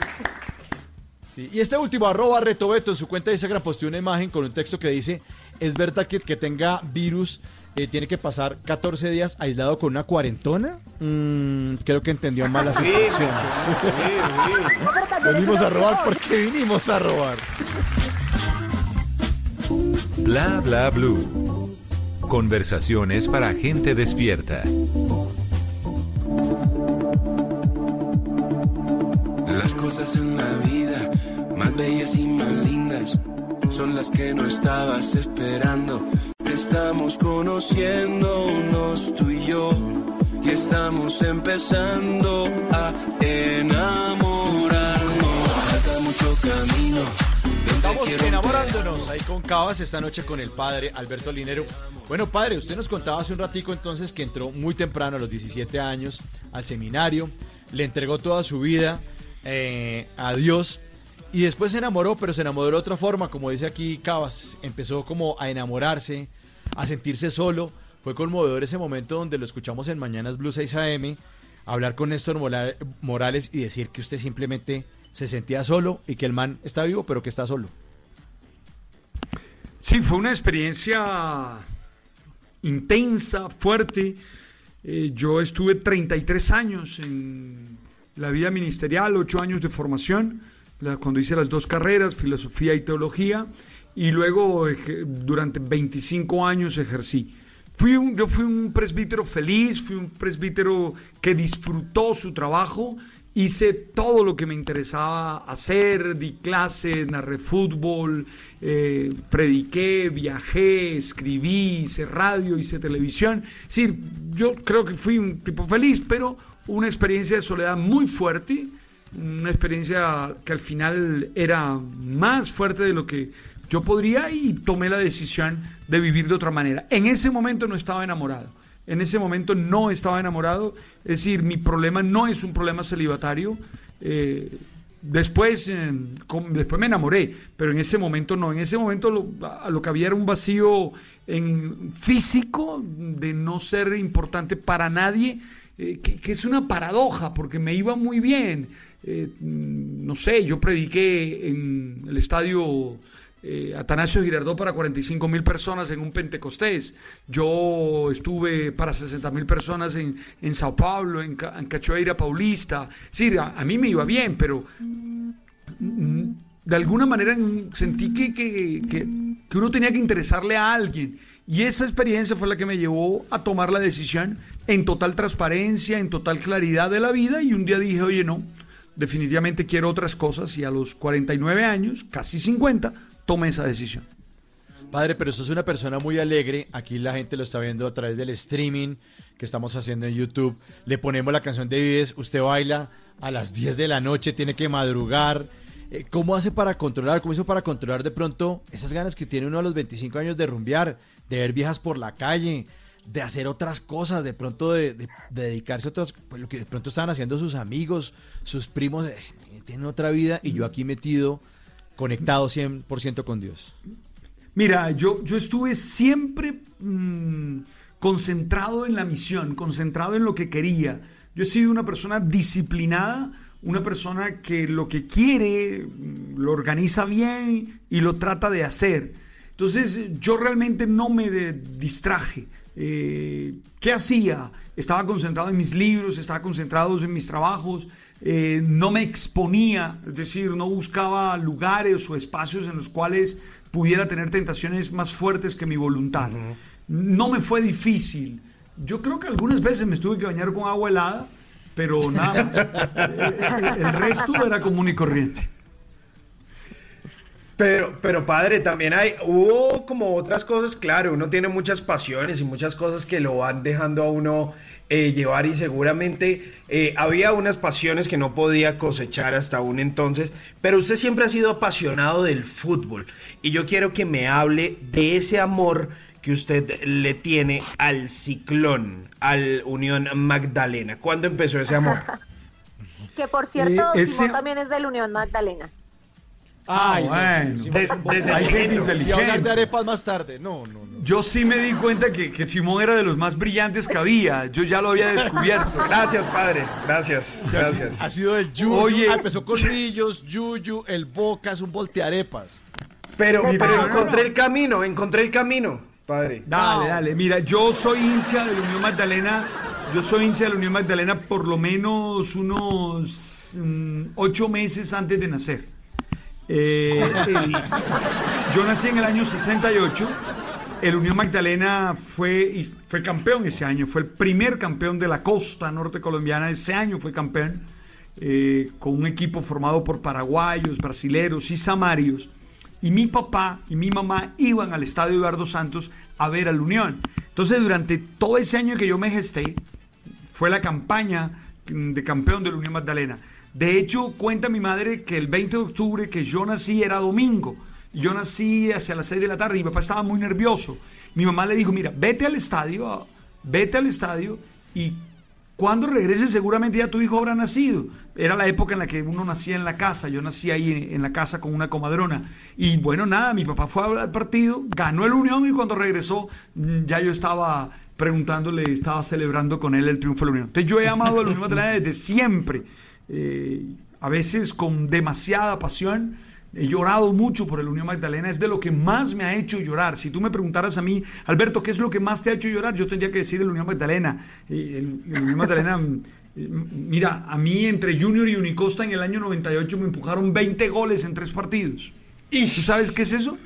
Unicosta nos hizo dos veces siete goles. Siete en Barranquilla, siete a dos y siete a uno en, en Santa Marta. Y jugamos a los seis, íbamos ganándole 4 a 1 a Junior y perdimos 6-4.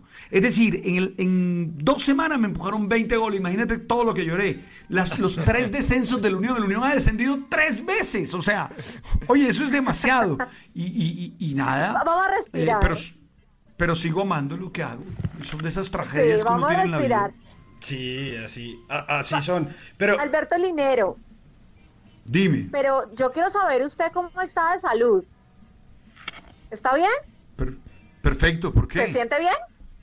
Sí. Bueno, lo que pasa es que lo vamos De- después que, vi- después que vine de China he estado muy bien. vamos a invitar a un consultorio. Es el consultorio de la doctora Carolina Pineda.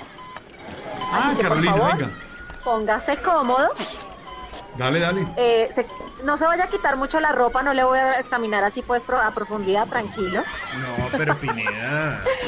Por favor, vamos a empezar con la historia clínica del señor Alberto José Linero. Señor Alberto José, Carolina. vamos a hacer los antecedentes. ¿Usted qué sufría de niño o qué le dolía de niño? Eh, no, pues yo creo que tuve las gripas normales. Mm, fui un niño bastante sano, bastante sano. Eh, no, no hay ninguna enfermedad así importante que Y, señalar. y emocionalmente, ¿qué le dolía de niño? ¿Qué le dolía cuando era niño? Ah, ya te conté que la Unión Magdalena perdía, eso me daba depresión, pero no más. Pero no más, listo. Cheque esa parte del cuadro clínico. Señor Linero, cuéntenos, ¿usted de qué se contagia fácilmente? Wow. Yo me contagio de la alegría. Eh, yo soy alegrófilo. Es decir, amo la alegría y eso me contagia mucho. Mm, me gusta, es decir, yo veo bailar gente y me fascina bailar. Mm, veo cantar gente y aunque canto mal, inmediatamente canto. Es decir, me contagia mucho la alegría desde niño. Muy bien, ahora hágame un favor, levántese un poco la camisa, respire profundo. Está muy bien de pulmones. Muy Sí, bien, pero sí. usted. La saturación ¿a está en quién le 95. pondría tapabocas? Oye, a todos los políticos que por estos días están tratando de hacer de esta situación del coronavirus una oportunidad, coronavirus una oportunidad, a todos ellos les pondría tapaboca, porque es el momento de estar unidos y es el momento de jalar todos para el mismo lado. Bueno, pues es un paciente muy juicioso, así que le voy a ordenar una cuarentena por si acaso, pero cuénteme primero con quién le gustaría irse de cuarentena. Me voy de cuarentena con la persona con la que estoy de cuarentena.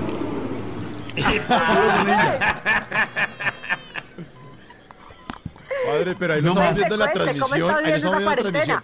¿La persona que tiene cuarentena está ahí de cuarentena con usted? Sí, está aquí, pero no la puedo mostrar, entonces nada, dejemos ahí el tema. Ah, pero si ven, ¿No puede mover la pantalla del computador un No, poquito? no, no, no, eso es demasiado. Lo mato. ¿Tú qué quieres que me dejen? ¿Tú qué quieres que me No, dejen? no, no, no. No, no, no, no, no, padre. No, padre, Yo lo ¿cómo que quiero es que se quede un poquito, padre, que se quede un poquito, porque aquí está una canción que me hace recordar muchas cosas que usted nos dice todas las mañanas en Mañanas Blue. Esto es El Perdón, Venga. Nicky Jam y Enrique Iglesias. Esto es Bla Bla Blue, esta noche con el Padre Linero.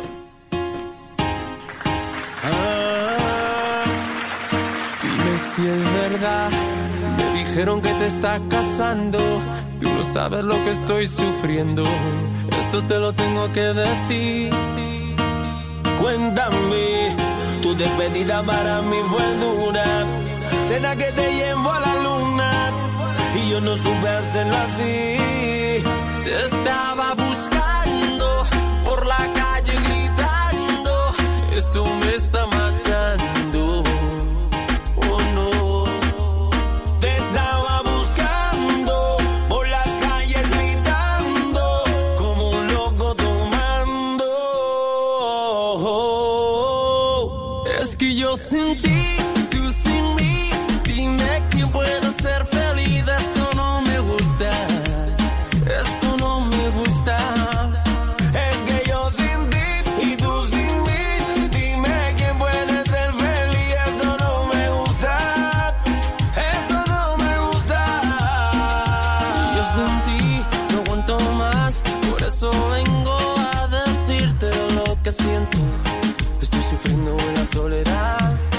¿Qué se requiere para una buena conversación? Un buen tema, un buen ambiente, buenos interlocutores, preguntarles a los que saben y dejar que todos expresen su opinión. Cada noche encontraremos los ingredientes necesarios para las mejores conversaciones en Bla Bla Blue. Conversaciones para gente despierta. De lunes a jueves desde las 9 de la noche por Blue Radio y bluradio.com. La nueva alternativa. Estamos buscando a esos titanes que ven en la tecnología la ruta que nos llevará a reinventar el futuro del país. Si tienes un emprendimiento social que le está cambiando la vida a los colombianos a través de la tecnología y la innovación, eres un titán. Nomínate ya en www.titanescaracol.com. Titanes Caracol y en el Codensa. El país que soñamos sí existe. Si es humor, Nueva guaracha de Maluma, pero antes de que se vaya, ¿tienes un freestyle? haciendo algunas recomendaciones para la gente por estos días de crisis sanitaria. Y recuerden los últimos de tapas que siempre de lavarse las manos siempre de de la cuarentena, la casa, de la la casa, de pasar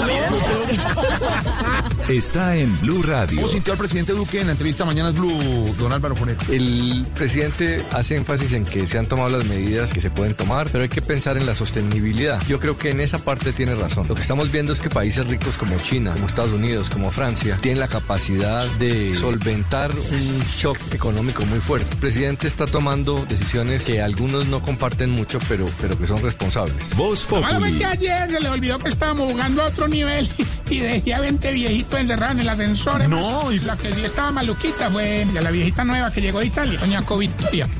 De lunes a viernes desde las 4 de la tarde. Si es humor, está en Blue Radio, la nueva alternativa. Estamos buscando a esos titanes que ven en la tecnología la ruta que nos llevará a reinventar el futuro del país. Si tienes un emprendimiento social que le está cambiando la vida a los colombianos través de la tecnología y la innovación, eres un titán. Nomínate ya en www.titanescaracol.com. Titanes Caracol y en el Codensa. El país que soñamos sí existe. Estás escuchando Blue Radio, un país lleno de positivismo, un país que dice siempre se puede. Trae tus deudas de otros bancos y solicita ya tu compra de cartera del Banco Popular para tus tarjetas de crédito, con una tasa del 0.76% o del 0.80% mes vencido, del 1 de febrero al 31 de marzo. Con tasas así, tu dinero rinde más. Solicítala en nuestras oficinas o a través de la línea verde. Consulta condiciones en bancopopular.com.co. Banco Popular. Siempre se puede. Somos Grupo Aval. Vigilado Superintendencia Financiera de Colombia. Ricarina, Ricarina, Ricarina, es la harina que me fascina. Ricarina, Ricarina, Ricarina, es la harina para todos los días. De las mejores cosechas del más puro trigo importado, traemos a su mesa Ricarina, la harina fortificada con vitaminas B1, B2, hierro, niacina, ácido fólico y todos los nutrientes que hacen las delicias de sus platos preferidos. Trabajamos pensando en usted. Estamos buscando a esos titanes que ven en la tecnología la ruta que nos llevará a reinventar el futuro del país. Si tienes un emprendimiento social que le está cambiando la vida a los colombianos a través de la tecnología y la innovación, eres un titán. Nomínate ya en www.titanescaracol.com. Titanes Caracol y en el Codensa. El país que soñamos sí existe. Coronavirus. Hay una declaratoria de pandemia, es la declaratoria de una emergencia sanitaria. COVID-19. En relación a las recomendaciones ante esta nueva enfermedad que es el COVID-19, Todos los detalles. tenemos que aplazar todo evento. El seguimiento. Obviamente le estamos haciendo el seguimiento a cada uno desde las respectivas secretarías de salud. Las medidas. El minuto a minuto de la pandemia. Cobertura especial del servicio informativo de Blue Radio para contribuir con la prevención del contagio del coronavirus. Siga nuestra cobertura en Blue Radio y bluradio.com y en todos los espacios informativos de Blue Radio, Blue Radio y bluradio.com. La nueva alternativa. Estamos buscando a esos titanes que ven en la tecnología la ruta que nos llevará a reinventar el futuro del país.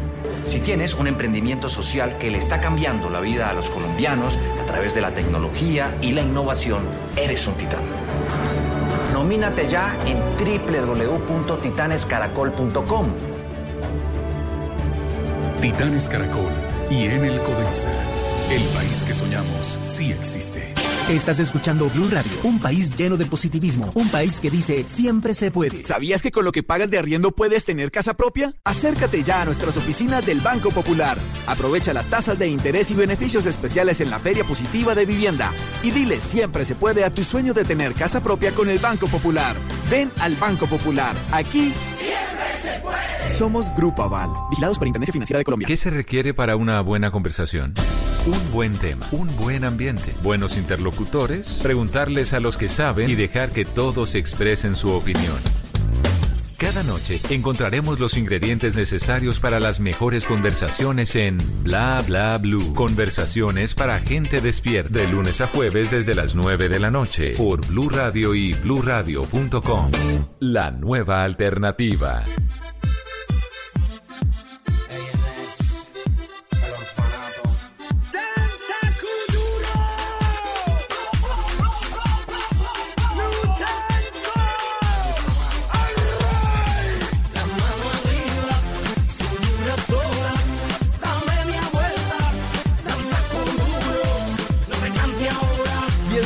10 de la noche, 17 minutos, seguimos en Bla Bla Blue, conversaciones para gente despierta. Saludamos a todos nuestros oyentes que hacen parte de esta conversación, porque aquí hablamos todos y hablamos de todo. Esta noche estamos con el padre Alberto Linero, quien eh, lo sacamos de las cobijas, porque está en su casa, obviamente.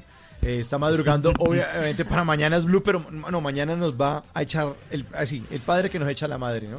Qué pena, padre, hasta tan tarde. Qué va. Qué pena, qué pena.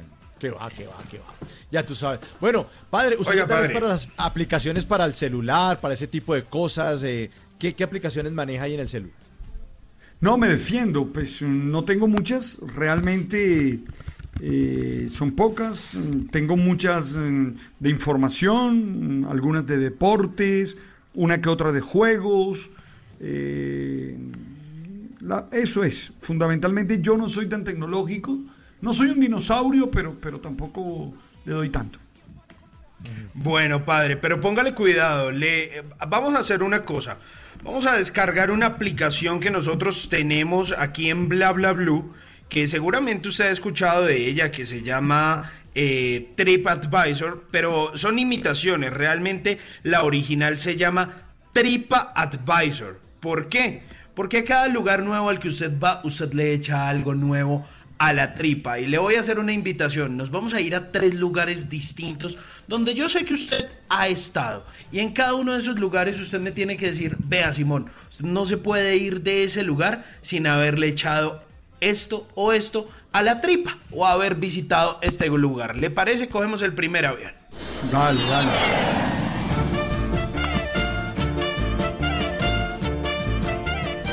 A Boyacá. Oiga, es que a Boyacá. Oiga, padre, entonces póngale cuidado. Llegamos a Israel. Y en Israel, ¿qué hay que echarle a la tripa? Uf. Uf. Lo que pasa, mm, lo que pasa es que cuando vamos a Israel, eh, yo siempre voy al, al lado palestino de Israel. Eh, esto es, em, por ejemplo, me gusta ir a Belén o, o me gusta ir a Jericó. Y entonces, si vas a Jericó, por favor no dejes de tomarte un jugo de granada con naranja. Ahí a- a- al bajar del funicular, ahí al bajar del funicular, no dejes de tomarte ese jugo de naranja con granada. Es- es- tiene algo especial ese jugo, a mí me, me fascina. Es bendito. Es bendito, es posible. Y bueno, eh, no, toda la comida, eh, esas, todas, las, todas las verduras. Tú sabes que estos manes eh, Sí. árabes te ponen sobre la mesa una cantidad de verduras y, y, pff, le puedes dar muela a todo lo que hay ahí. Al cordero, por ejemplo. No, no, no. Hay mucho que echarle a la tripa. Buenísimo, listo. Cogemos un avión, un vuelo cortico, a ver a dónde nos lleva.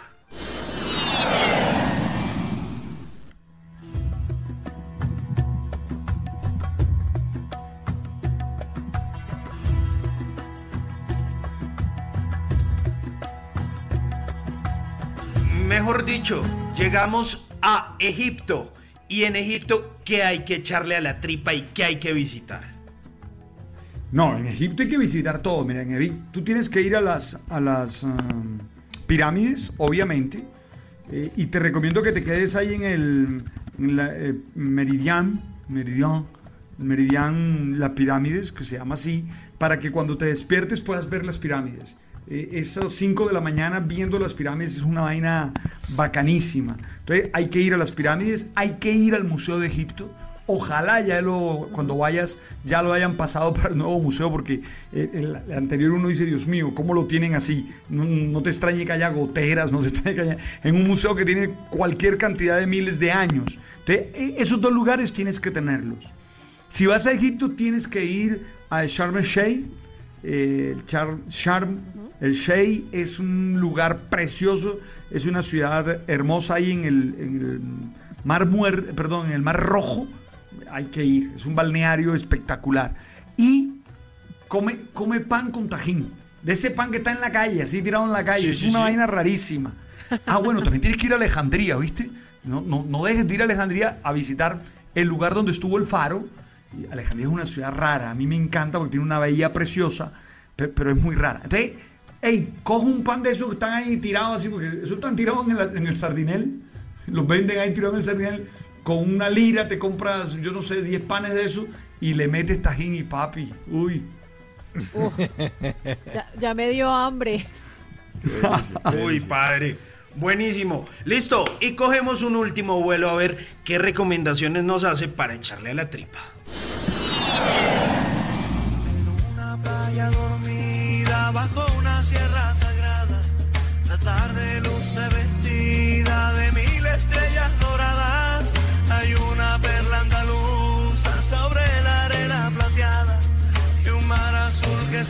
Y llegamos a esa perla maravillosa, esa bahía de Santa Marta. ¿Y qué hay que echarle ahí a la tripa? Primero tengo que decirte que esa canción de Carlos Vives me hace llorar, ¿sabes? Eh, yo creo que es de las mejores canciones de Carlos Vives. Eh, me digo, y los goles de Arango, los domingos con el abuelo. Yo todo eso lo viví también. Eh, esa ciudad que queda entre la sierra y el mar. Una ciudad hermosa que queda entre la sierra y el mar. Bueno, ahí comes cayeye. Cayeye. Guineo verde pangao con queso.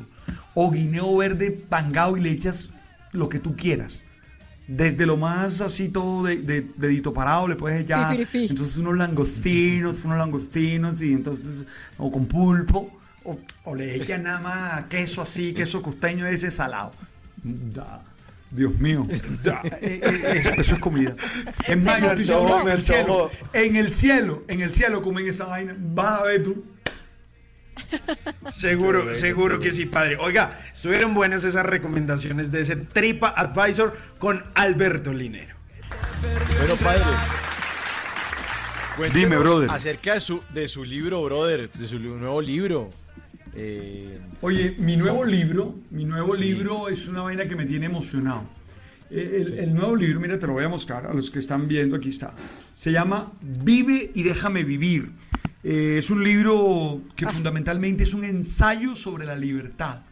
Yo creo que la libertad está puesta en cuestión hoy, no solo por la tecnología, tú sabes que nunca antes nos tuvieron más dateados que hoy, hoy la tecnología sabe todo de nosotros, Eh, eso es una amenaza a la libertad, pero no solo eso, sino que las redes sociales, en las redes todo el mundo nos quiere decir qué tenemos que hacer. Entonces, hay que luchar por la libertad. Y por eso hice este ensayo sobre la libertad que lleva ese nombre, Ven y déjame vivir, claves para la libertad interior. Y claro, está con un numeral que es el MVM, que es em, me vale, y nunca he podido saber qué, es la última M, no he podido ¿M qué? ¿Cómo es que es? MVM. Mm, De hecho, en la introducción explico. Minucias. Sí, me vale una palabra. Es una palabra costeña que a mí me fascina, una palabra que me devuelve al barrio. Entonces, ese MVM eh, resume un grito de libertad, un, li- un grito de, de querer vivir eh, a plenitud la vida. Entonces, hoy les invito a, leerlo. Yo creo que realmente aporta, son 10 capítulos construidos, todos pensando en libertad, en cómo ser más libre. No dejen que nada ni nadie los esclavice. No dejen que nada ni nadie los, los haga dependiente. Sean autónomos, autosuficientes, capaces de construir la vida en libertad. Qué bueno, qué bueno, padre. Mire, padre, eh, en, en unos minutos vamos a hablar de las arepas, una guerra como entre arepas eh, colombianas o arepas venezolanas. O las arepas, de entre las arepas colombianas, ¿cuál es la que a usted más, más le gusta? Mira, lo que pasa es que yo nací en el Caribe y en el Caribe lo que hay son clases de arepa. O sea, yo no sé qué hay más en el Caribe, si clases de arepa o nombre para eh, los genitales masculinos. Yo no sé qué hay más. Te lo juro, eso es una competencia cerrada. Eso es una competencia cerrada. Pero arepas, la, arepa, mi arepa por, mi arepa por, es una arepa que llaman arepa dulce, arepa de anís, arepa dulce con anís. Se me están olvidando las letras. Arepa dulce con anís. Es una arepa frita. Es una arepa frita. mm, Wow. Es que me saboreo la boca. Inmediatamente me saboreo. Mm, Y le puedes poner lo que quieras también. Pero sin duda la arepa de huevo es la, la- la mejor del Caribe. Eh, esas dos son mis arepas. La arepa de anís, dulce de anís y la arepa de huevo. Bueno, padre, lo saludan aquí en la transmisión que estamos haciendo. Silena Robles, de la Hoz. Saludos desde Barranquilla. Juan Silena, todo lo bueno. Saludos, sí, saludos cordiales de, también desde Barranquilla.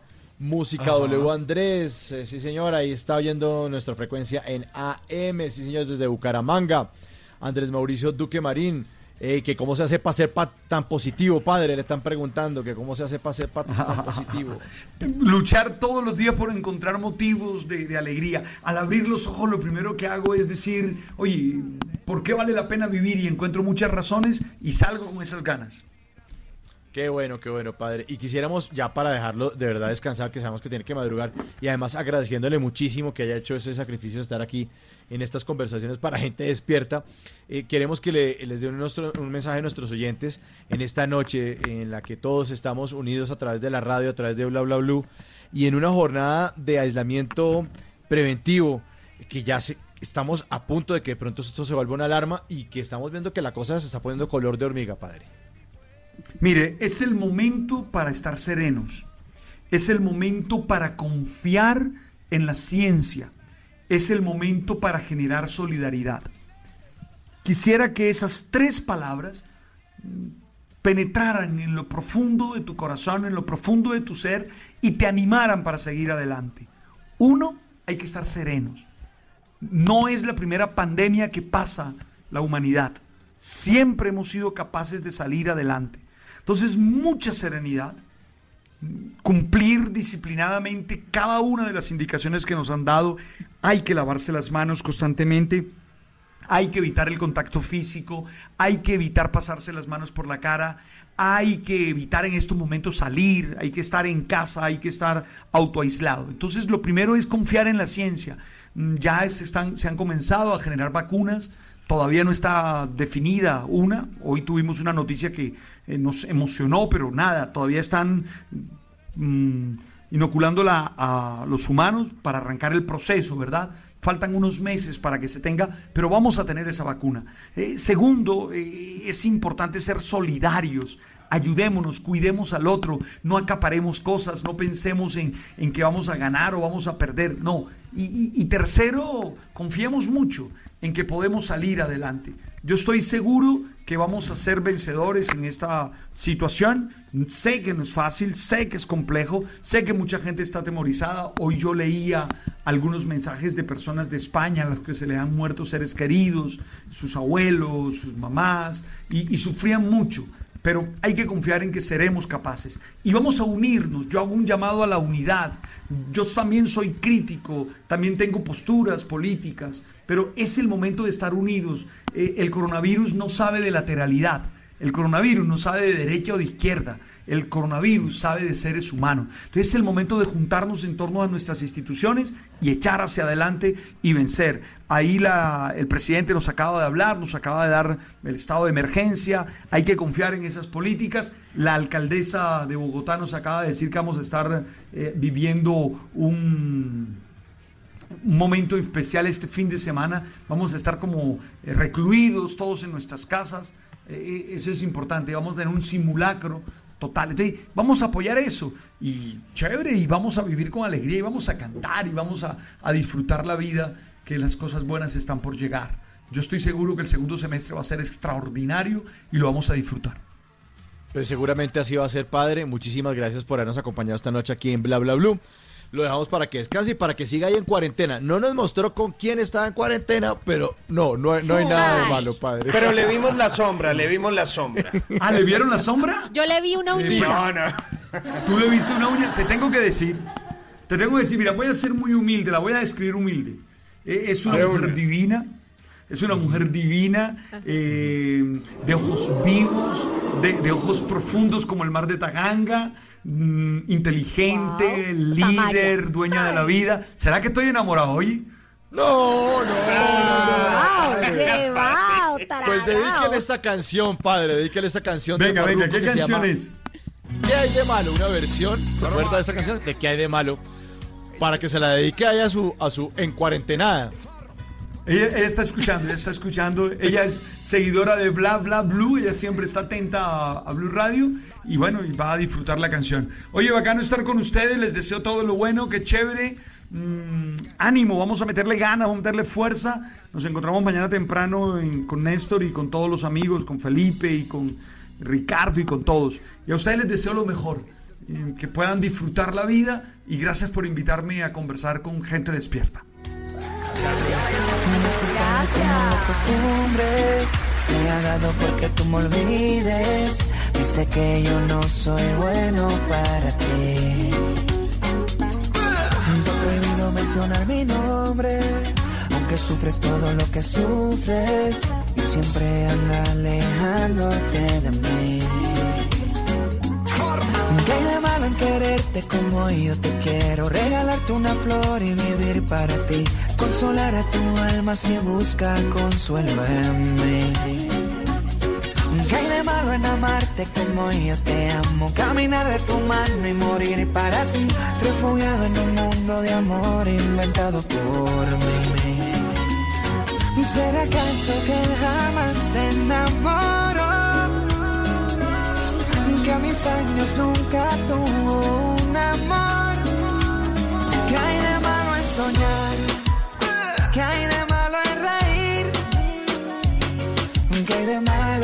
se joven y ¿Qué hay de malo en amar? ¿Qué hay de malo en sentir? ¿Qué hay de malo en cantar solo por ti?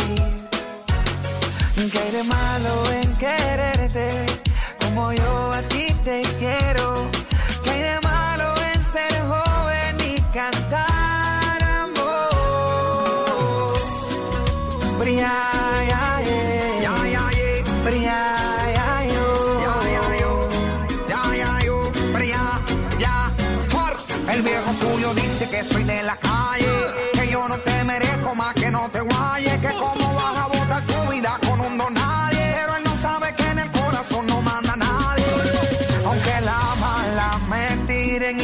Soy un vago y me voy a estar para ti. Bueno, es una buena versión, una versión de Farruko. ¿Qué hay de malo? Un clásico de la salsa, Simón.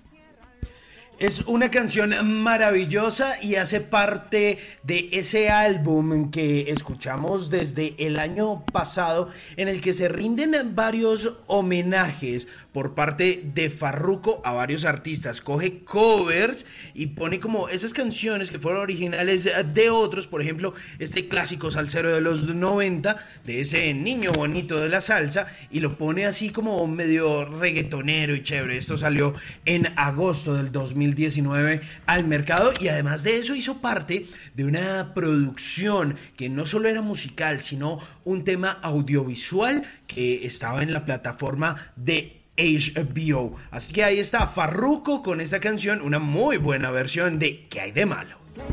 quererte como yo te quiero? Regalarte una flor y vivir para ti. Consolar a tu alma si busca consuelo en mí. ¿Qué hay de malo en amarte como yo te amo? Caminar de tu mano y morir para ti. Refugiado en un mundo de amor inventado por mí. Bla bla blue. Porque en la noche la única que no se cansa es la lengua.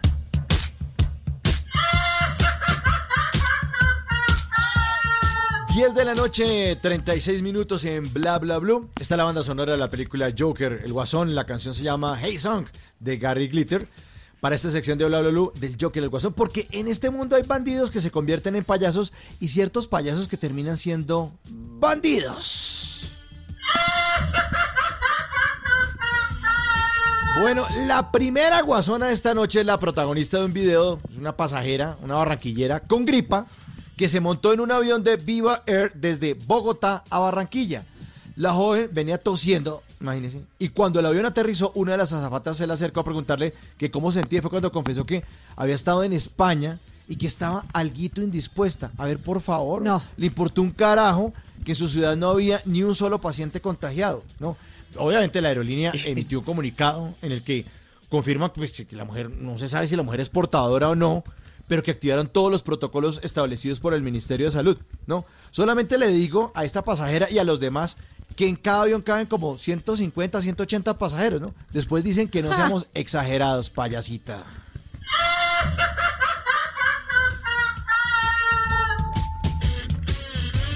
El siguiente guasón es Juan Carlos López Castrillón, el alcalde de Popayán, capital del departamento del Cauca, que la semana pasada dijo que, iba a que no se iba a suspender ninguna celebración o evento que se realizara en su ciudad durante la Semana Santa, ¿no? Hoy salió a decir que durante un evento que se llama Vive Popayán, que se hizo en Bogotá, tuvo múltiples encuentros con diferentes personalidades y que por eso tomó la decisión de practicarse el examen, sí, el del coronavirus, y trabajar desde su casa, pues mientras le entregan los, los resultaditos, ¿no? Ah, postdata. Y también hizo el anuncio de cancelar los eventos eh, de Semana Santa, ¿no? Es que cuando les toca a los demás, solo pensamos de a uno, pero cuando le toca a uno, ahí sí que sean solidarios los demás, ¿no? Qué risa. Ja, ja, ja, claro, así son.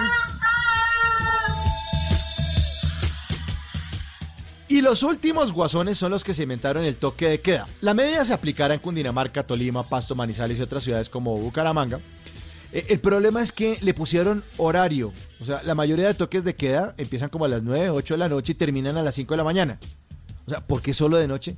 Señores, por favor, padres de la patria. Estamos detrás de un virus, no de Drácula. ¿Ah? Tenemos que guardarnos a todas horas porque el coronavirus no dice, no, yo de noche no salgo, yo mejor mañana madrugo a contagiar. No, no señores, el virus también se contagia de día, ¿no?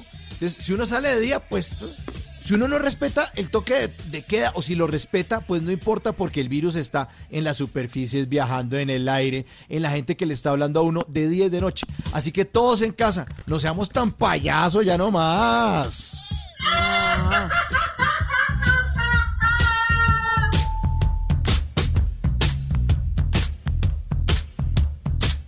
Y ahora, en Bla Bla Blue, hablando en serio. Bueno, ahora sí vamos a hablar en serio eh, con un personaje que siempre se une a esta mesa, que es el señor Esteban Cruz. Y va a hablar sobre las arepas. ¡Ey, ey! Ay, ¿qué es eso? ¿Qué es eso? De por Dios. Buenas noches No, Esteban, a todos, Hijo Ay, ¿qué tal? Dice que Esteban, areposaurios. bienvenido, hombre. Arroba Cruz So- somos- aquí de nuevo. Claro. Somos hijos de la arepa. Me desmayo. Sí, claro. obvio. Totalmente, todos somos hijos de la arepa. Y del maíz, ¿Usted, hombre. usted vamos a hablar eh, está en cuarentena? ¿Está, ¿Está guardado, viejo lesbiano? Me desmayo. Sí, sí, señor. Aquí estoy encerrado, mirando por las ventanas, eh, viendo pasar el mundo y viendo pasar también eh, el sol. Ok. Sí, la- Claro que el sol hasta el ahora sol, como claro. que no. del- Sí, el sol está como jodido. Está viajando con otro tipo de cosas extrañas y no con aviones. Siempre, en- eh, siempre nuestra vida es un viaje en el que no sabemos a dónde sí. vamos a llegar.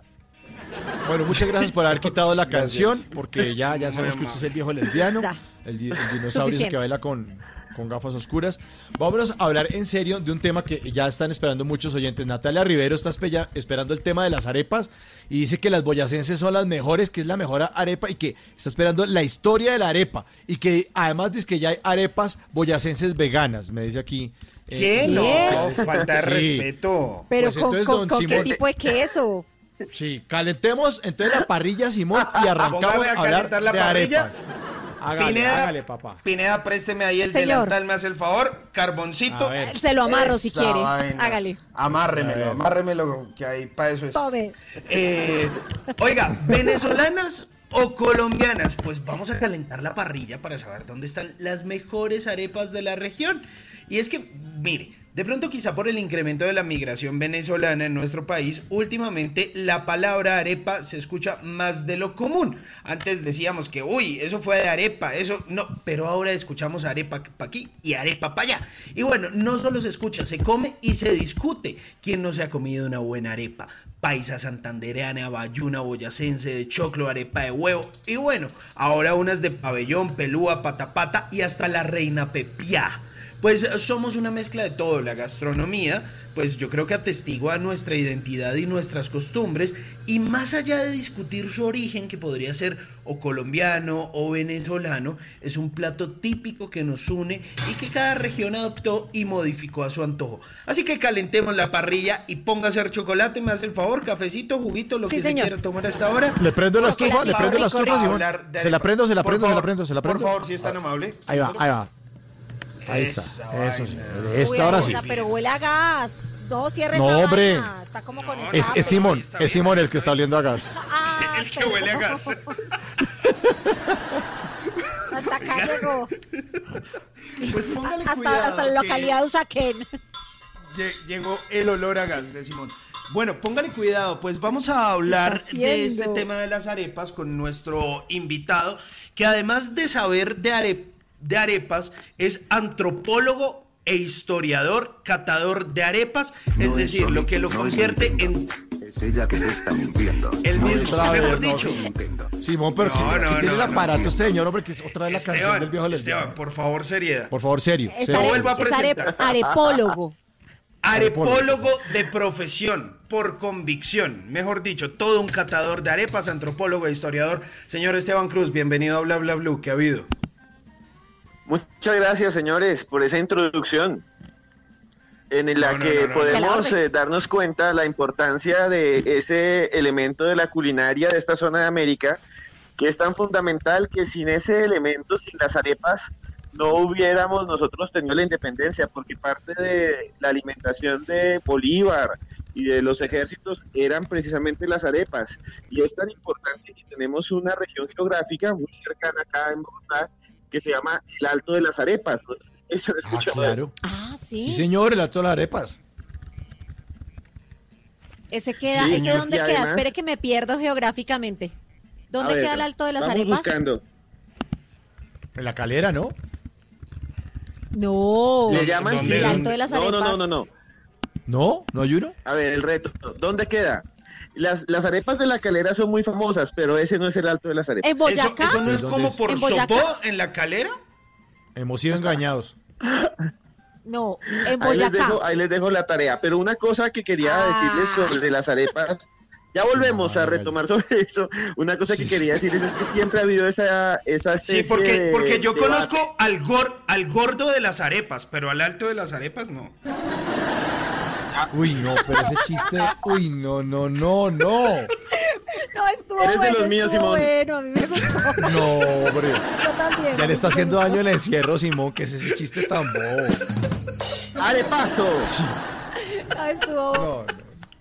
Sigamos con nuestro tema, eh, con el arepólogo de Bueno, cabecera. por favor, Sí, por sigamos favor, con el siguiente de, de- de la, de la parte antropológica. ¿Ustedes han escuchado? Sí, desde la parte antropológica ustedes han visto que cuando en Colombia a alguien le- lo golpean duro en la cabeza, le dan en el cachete o incluso eh, se cae de una bicicleta y se da eh, con su humanidad contra el suelo, le dicen, se dio un arepaso, Sí, señor. Mm, Sí. ¿sí? O le dieron, le dieron un par de arepazos. No, era, era Sí, como un tiestazo, también. ¿no? Sí. También Pero es que tiestazo, en donde y se hace una arepa también. Y en una arepa se hacen un tiesto. Ahí está. Ah, También el sí, tiesto es que le cogían con el tiesto y le dan en la cabeza un tiestazo cuando tiestazo. eh, se ponían a luchar frente a los fogones. Pero hablando en serio aquí, ahora sí, eh, el debate de las arepas si son venezolanas o son colombianas. Es un debate que aunque ustedes no crean, tienen un montón de historiadores detrás.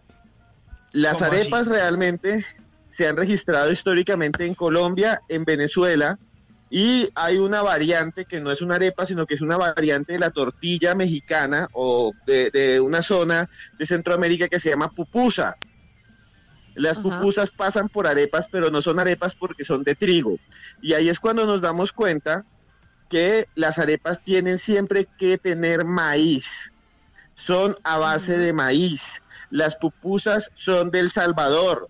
Usted coge una pupusa rellena y parece una arepa, pero no. Y la compra en la pupusería, en el pupusódromo, pero no es una arepa, que así se llaman allá en El Salvador. Entonces ustedes ven que en esta zona del mundo, solo en Colombia, Venezuela, se da ese pan de maíz, porque realmente es un pan que fue anunciado eh, por los conquistadores españoles a su llegada y que se encontraba prácticamente en muchas de las regiones andinas donde la gente cultivaba maíz. Ok.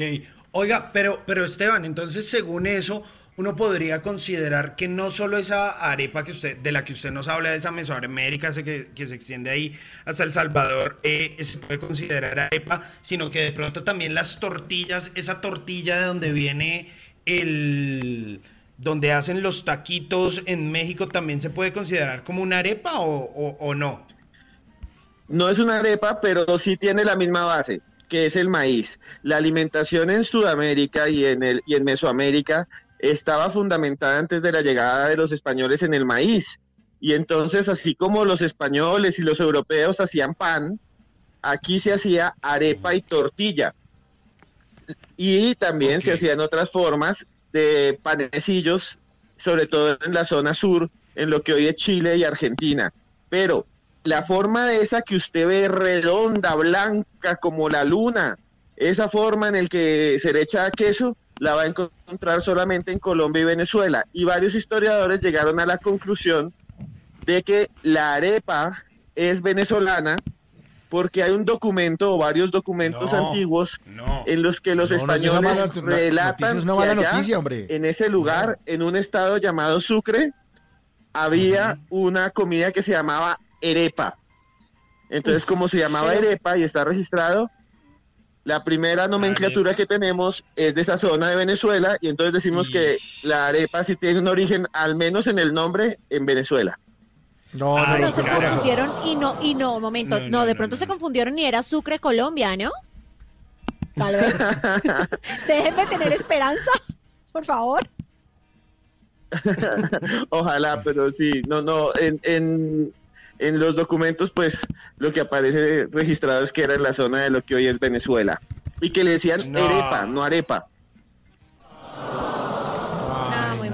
Oiga, bueno, pues, pues Esteban, vamos a seguir hablando más adelante de ese origen de la arepa y para que la vaya pensando, pues ya que hablamos de tortillas, de arepas y seguramente de otras cosas que tienen que ver con el maíz, para que nos cuenten más adelante aquí en Bla Bla Blue qué rol es el que juega el maíz como alimento que finalmente une a Latinoamérica y de ahí se desprende no solo la arepa, sino otras cosas más, ¿le parece? Perfecto, señor. Sí, señor, sí, señor. 10.49 en Bla Bla Blue. Música, música aquí en Bla Bla Blue. Esto es Sam Smith, I Feel Love, una versión nueva, buenísima, buenísima. Suena aquí en Bla Bla Blue.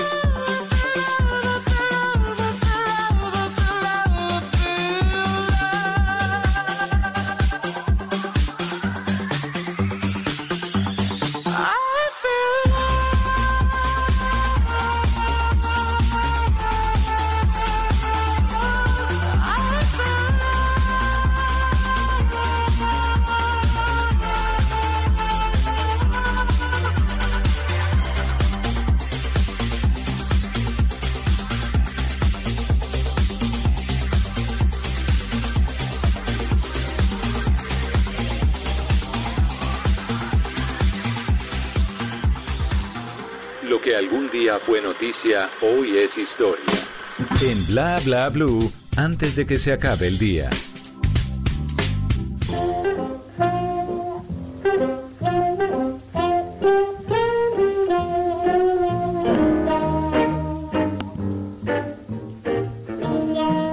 Antes de que se acabe el día, vale la pena recordar que un día como hoy, pero del año 1973, en Estados Unidos se lanza el álbum Dark Side of the Moon de la banda británica de rock progresivo Pink Floyd.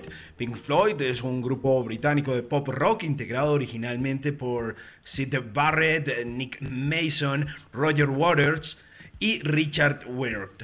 Pues el grupo pasó por dos etapas, la primera con Roger Waters y Sid Barrett como líderes creativos y la segunda tras la marcha de Waters eh, de la agrupación. Su estilo musical psicodélico y las espectaculares puestas en escena de sus conciertos les dieron una personalidad propia dentro del mundo de la música, hasta el mundo de ser considerados como los padres del rock sinfónico. Su popularidad mundial creció con la publicación en 1973 del disco Dark Side of the Moon, pero en el 80 The Wall del que tres años más tarde se hizo una película con el mismo nombre, también obviamente reventó las ventas a nivel mundial. En el 83 y coincidiendo con el abandono de Waters de la banda, cuyo excesivo protagonismo había dañado la convivencia del grupo, Pink Floyd se disolvió. Cuatro años más tarde,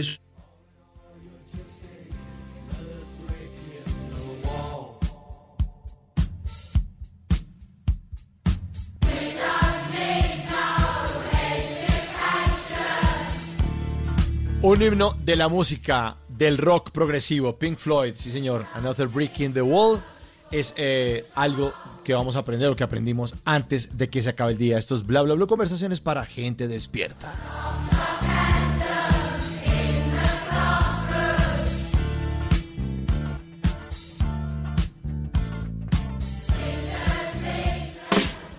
Nunca te irás a la cama sin aprender algo nuevo. Bla bla blue. perseguiré.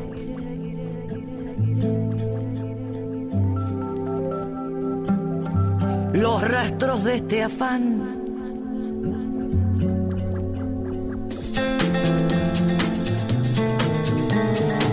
Como busca el agua la sed.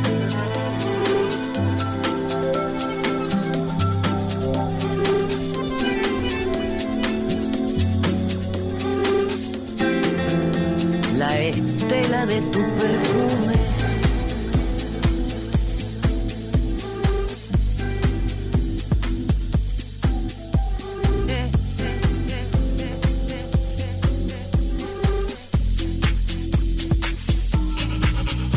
Me atravesó tu suave vendaval.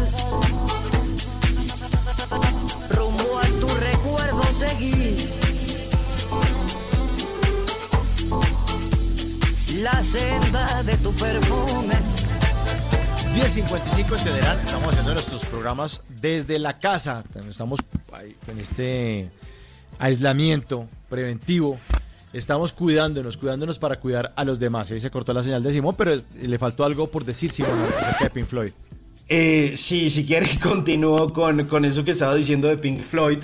Y es que en el año de 1983 y coincidiendo con el abandono de Waters de la banda, porque tenía muchísimo protagonismo, pues la convivencia del grupo pues eh, se vio como afectada, entonces Pink Floyd se disolvió.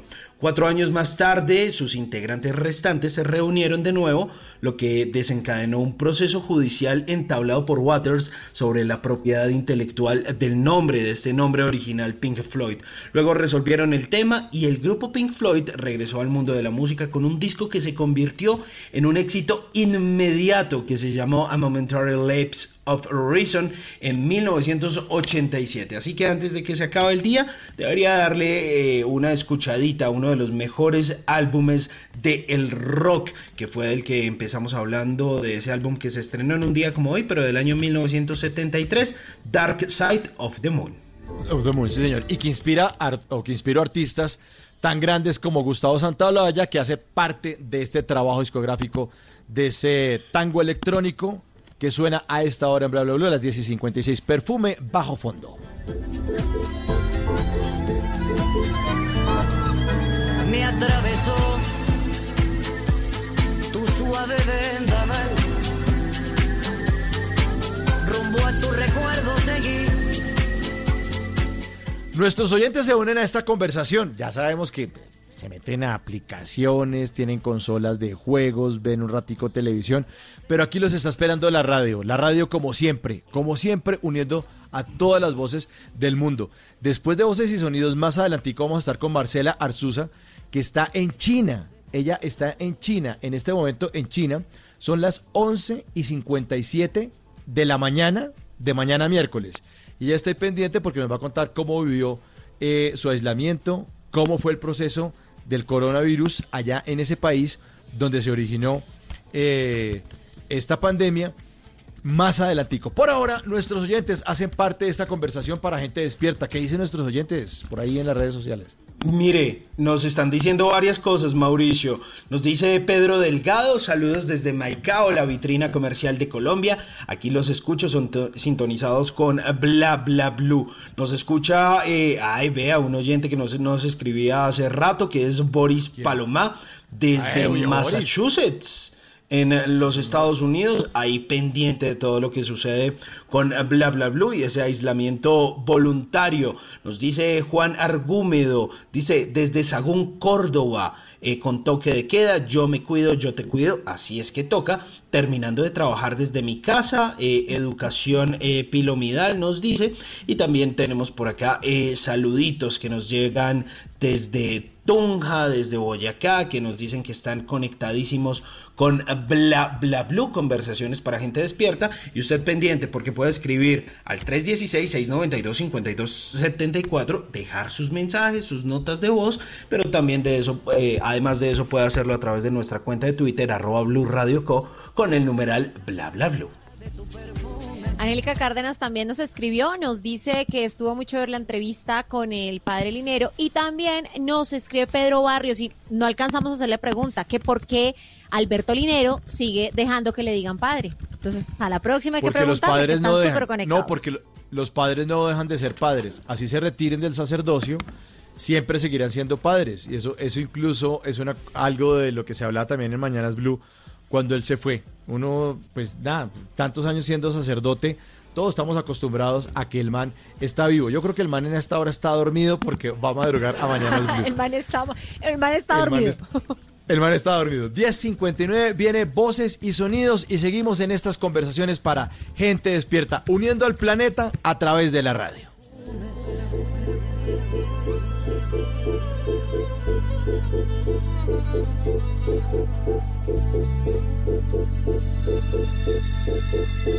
Me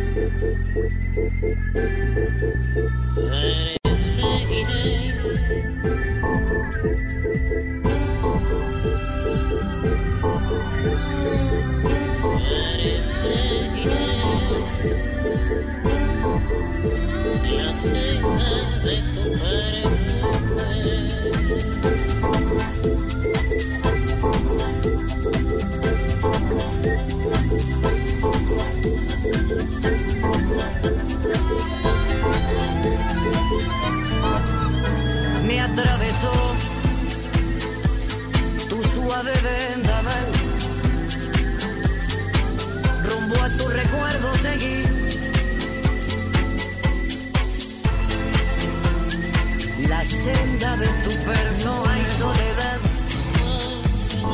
que aguante el envión. El impulso antiguo y sutil del eco de tu perfume.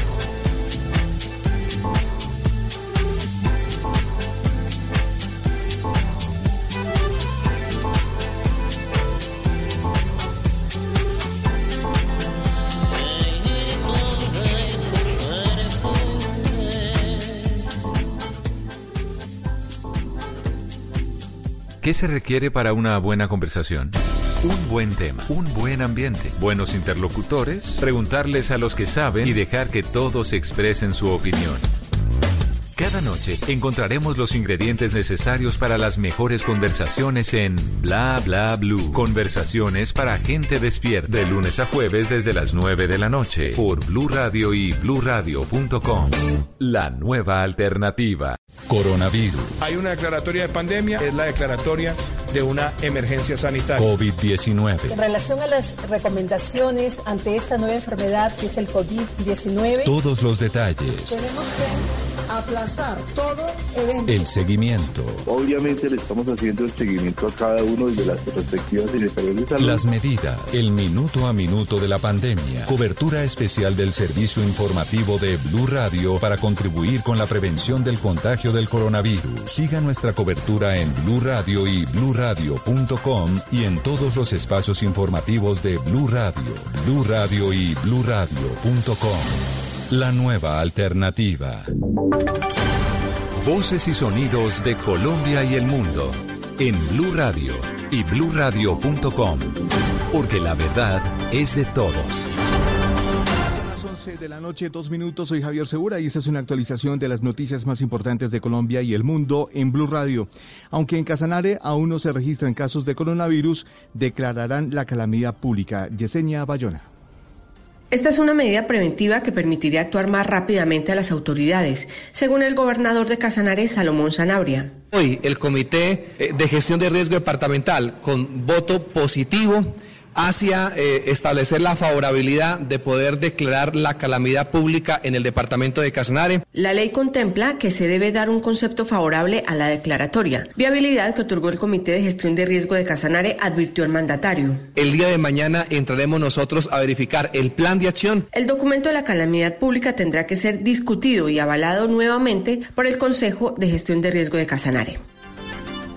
11 de la noche, tres minutos y la banca está lista para poner en marcha los alivios para deudores autorizados por el gobierno nacional. Marcela Peña. Luego de reuniones con el gobierno nacional, la banca acordó poner en marcha nuevos mecanismos para mitigar los impactos económicos de la crisis generada por el coronavirus y ha dicho que se va a acoger a la circular de la Superintendencia Financiera que permite otorgar nuevas condiciones transitorias para los créditos de las empresas y personas afectadas por esta coyuntura que estaban al día con sus pagos el pasado 29 de febrero. Las medidas contemplan, entre otros aspectos, que las entidades puedan otorgar periodos de gracia en los que condonen tanto los intereses como el capital y también la modificación en los plazos de pago. Para aplicar estas medidas se le va a dar prioridad a ciertos grupos de deudores que se consideran los más afectados por la emergencia. Gracias Marcela y a propósito de esa noticia, Da Vivienda anunció medidas de apoyo para la seguridad y tranquilidad de sus clientes. Entre esas medidas está la de ofrecer un periodo de gracia y cambios en las condiciones de los créditos. Recomienda además el uso de los canales digitales y se amplían los montos para realizar transacciones a través de esos canales. De igual manera, Scotiabank Colpatria ofrecerá alternativas enfocadas al apoyo de clientes afectados por medidas sanitarias relacionadas con el COVID-19. Entre ellas, la reprogramación de deudas para la cartera de consumo se estudiará opciones como periodos de gracia y otras alternativas para personas afectadas por esta coyuntura en sus actividades económicas o su estado de salud. Y siguiendo con el tema económico, Venezuela pidió 5 mil millones de dólares al Fondo Monetario Internacional para fortalecer el sistema de salud en medio de la pandemia por el coronavirus, mientras que la cuarentena colectiva ha traído severas restricciones para los medios de comunicación. Hay funcionarios policiales no dejan circular a los periodistas. ¿Cuál fue el argumento, Santiago Martínez? Transcurre el día 2 del confinamiento acá en Caracas y se multiplicaron en las calles los retenes y puntos de control para revisar vehículos y solo dejar circular al personal de salud y trabajadores de servicios fundamentales. Sin embargo, a pesar de que los medios de comunicación tendrían o tendríamos libre acceso, eso ha quedado a discreción de funcionarios particulares. Álvaro Arriaga, corresponsal de La Voz de América acá en Caracas. Me encuentro varias alcabalas de la Policía Nacional Bolivariana, me identifiqué, sin embargo ellos aseguran que yo no soy trabajador del sistema de salud del país, por lo tanto debo acatar la medida, volver a mi hogar. No están permitiendo la labor periodística. Pero además, personas particulares que querían ir a un supermercado o a una consulta médica igual encuentran restricciones de circulación. Estaba en la autopista, quería ir al mercado y no me dejaron pasar. Tenía que ir al médico, pues nada, como ciudadana normal quería pasar, pero no me dejaron. El gobierno de Nicolás Maduro ha reconocido que la medida de confinamiento es drástica, pero insiste en que es necesaria para para evitar lo que ocurre en Europa con esta epidemia del coronavirus. Desde Caracas, Santiago Martínez, Blue Radio. 11 de la noche, 6 minutos. A pesar de las solicitudes hechas desde diferentes sectores, el distrito aseguró que la alerta amarilla por la calidad del aire se mantiene. Camilo Cruz, es decir, que mañana habrá pico y placa en Bogotá. Así es, mañana tendrán pico y placa los vehículos y motocicletas con placas terminadas en número par, así como vehículos de carga con más de 10 años de uso, los cuales no podrán circular entre las 6 de la mañana y el mediodía y las 5 de la tarde y las 10 de la noche. Carolina Urrutia, secretaria de Ambiente, manifestó que la alerta amarilla ha evitado que se llegue a una alerta roja en la ciudad. Pero lo que les puedo garantizar es que si no tuviéramos el pico y placa esta semana, hubiéramos llegado a niveles naranjas o rojos. Hoy en Bogotá estaríamos en condiciones de calidad del aire muy graves. En materia de movilidad le cuento que el distrito ha decidido suspender los términos en los comparendos, es decir, que los conductores que sean sancionados desde hoy y hasta el 31 de marzo podrán pagar a partir del próximo primero de abril estos comparendos con el descuento del 50%. Nicolás Estupiñán, secretario de Movilidad. En cuanto a los vehículos inmovilizados, en el pasado, diariamente daremos 150 turnos para este trámite para que los propietarios puedan hacer los pagos correspondientes y puedan entonces entregarles sus vehículos. Recuerde además que la ciclovía, a excepción del tramo de la avenida Boyacá, funcionará hoy hasta las 9 de la noche. Mañana miércoles será habilitada a partir de las 6 de la mañana en más de 110 kilómetros de recorrido por toda la ciudad. 11 de la noche, 8 minutos y mucha atención que la familia del joven diagnosticado con el COVID-19 que viajó en un vuelo comercial de Bogotá a Cartagena entregó su versión de la historia. Dicen que el joven no estaba en aislamiento y que la prueba se le hicieron a través de su medicina prepagada. Dálida Orozco. Se pronunció la familia del joven que dio positivo a COVID-19 en la ciudad de Bogotá y que llegó a Cartagena en un vuelo comercial, despertando gran alarma por haber violado presuntamente todos los protocolos y normas establecidas de aislamiento. A través de un comunicado, Enrique del Río, abogado de esta familia cartagenera, indicó que el joven no se encontraba en aislamiento por la Secretaría de Salud de Bogotá, como, como señaló inicialmente el Departamento de Salud de Cartagena, y que fue él mismo quien pidió a su servicio de medicina prepagada que le realizaran el examen tras llegar el pasado fin de semana de Londres. Luis Fernando llegó de Londres el día viernes y no eh, fue convocado para ninguna cuarentena. Es él quien por iniciativa propia eh, llama a las autoridades sanitarias de Bogotá para que le realicen la prueba y lo hizo insistentemente sin éxito alguno. Por ello le correspondió convocar a su póliza de seguros médicos y por intermedio de ella sí lograron realizarle la prueba. Sin embargo, los médicos le advirtieron que él no tenía ningún tipo de síntomas y que lo más seguro es que esta prueba resultaría negativa. El abogado señaló que el resultado de las pruebas solo le fueron comunicados al joven el lunes en horas de la tarde, cuando éste ya había viajado a la ciudad de Cartagena y que en ese momento él mismo y su familia se pusieron en contacto con las autoridades locales para iniciar el protocolo correspondiente. Las autoridades de salud de Cartagena señalaron que estos hechos son materia de investigación. 11 de la noche, 10 minutos. La ampliación de estas y otras noticias se encuentra en la Los invitamos a que sigan en sintonía con Bla Bla Blue. Conversaciones para gente despierta.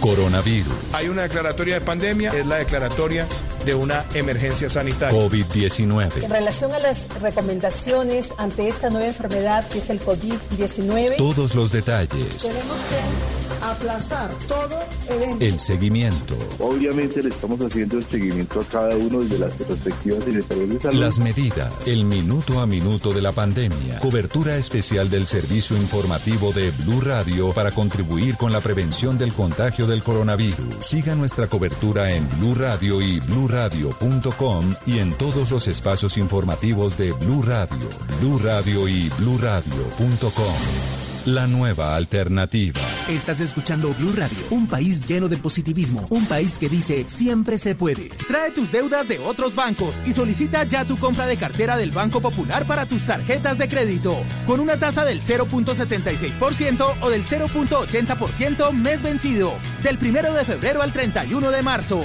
Con tasas así, tu dinero rinde más. Solicítala en nuestras oficinas o a través de la línea verde. Consulta condiciones en bancopopular.com.co. Banco Popular. Siempre se puede. Somos Grupo Aval, vigilado Superintendencia Financiera de Colombia. Si es humor, humor. Nueva guaracha de Maluma, pero antes de que se vaya, ¿tienes un freestyle? Haciendo algunas recomendaciones para la gente por estos días de crisis sanitaria. Y recuerden los unos de tapaco, si uno de lavarse las manos, uno de antibacterial, si uno de la cuarentena en la casa, uno de la paja la casa, de la Está en Blue Radio. ¿Cómo sintió al presidente Duque en la entrevista mañana es Blue, don Álvaro Forero? El presidente hace énfasis en que se han tomado las medidas que se pueden tomar, pero hay que pensar en la sostenibilidad. Yo creo que en esa parte tiene razón. Lo que estamos viendo es que países ricos como China, como Estados Unidos, como Francia, tienen la capacidad de solventar un shock económico muy fuerte. El presidente está tomando decisiones que algunos no comparten mucho, pero, pero que son responsables. Voz Populi. ayer se le olvidó que estábamos jugando a otro nivel y dejé a 20 viejitos encerrados en el ascensor. No, y la que sí estaba maluquita fue la viejita nueva que llegó de Italia, doña Victoria. De lunes a viernes desde las 4 de la tarde. Si es humor, está en Blue Radio, la nueva alternativa. ¿Qué se requiere para una buena conversación? Un buen tema, un buen ambiente, buenos interlocutores, preguntarles a los que saben y dejar que todos expresen su opinión. Cada noche encontraremos los ingredientes necesarios para las mejores conversaciones en Bla Bla Blue. Conversaciones para gente despierta. De lunes a jueves desde las 9 de la noche por Blue Radio y bluradio.com. La nueva alternativa. Viaje la noche sin parar. Mi corazón y un mezcal pensando en lo que hemos vivido. Y aunque pase el tiempo, no te olvido. Por poco me deja el avión. apague ya su celular. En un segundo para escribirle y así yo poder decirle que no la puedo olvidar. Dime también que algo aún existe entre tú y yo y es más que un amor. Dime también que en tus sueños suelo aparecer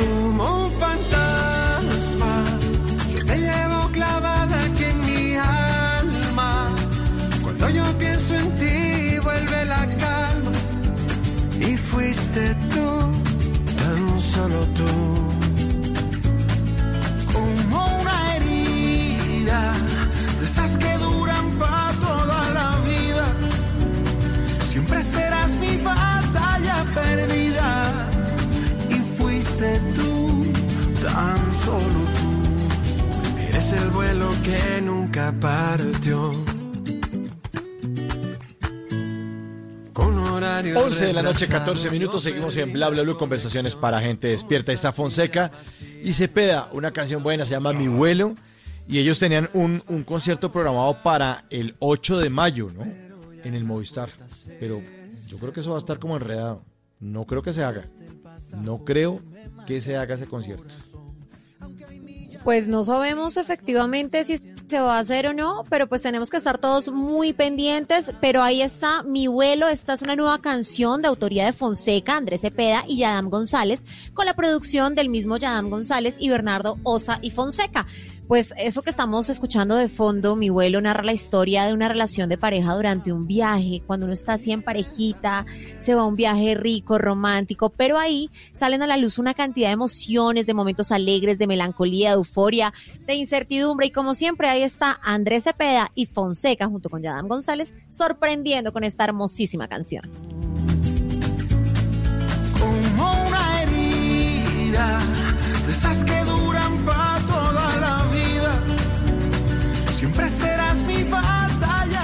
11 de la noche, 15 minutos. Seguimos en Bla Bla Blue, conversaciones para gente despierta.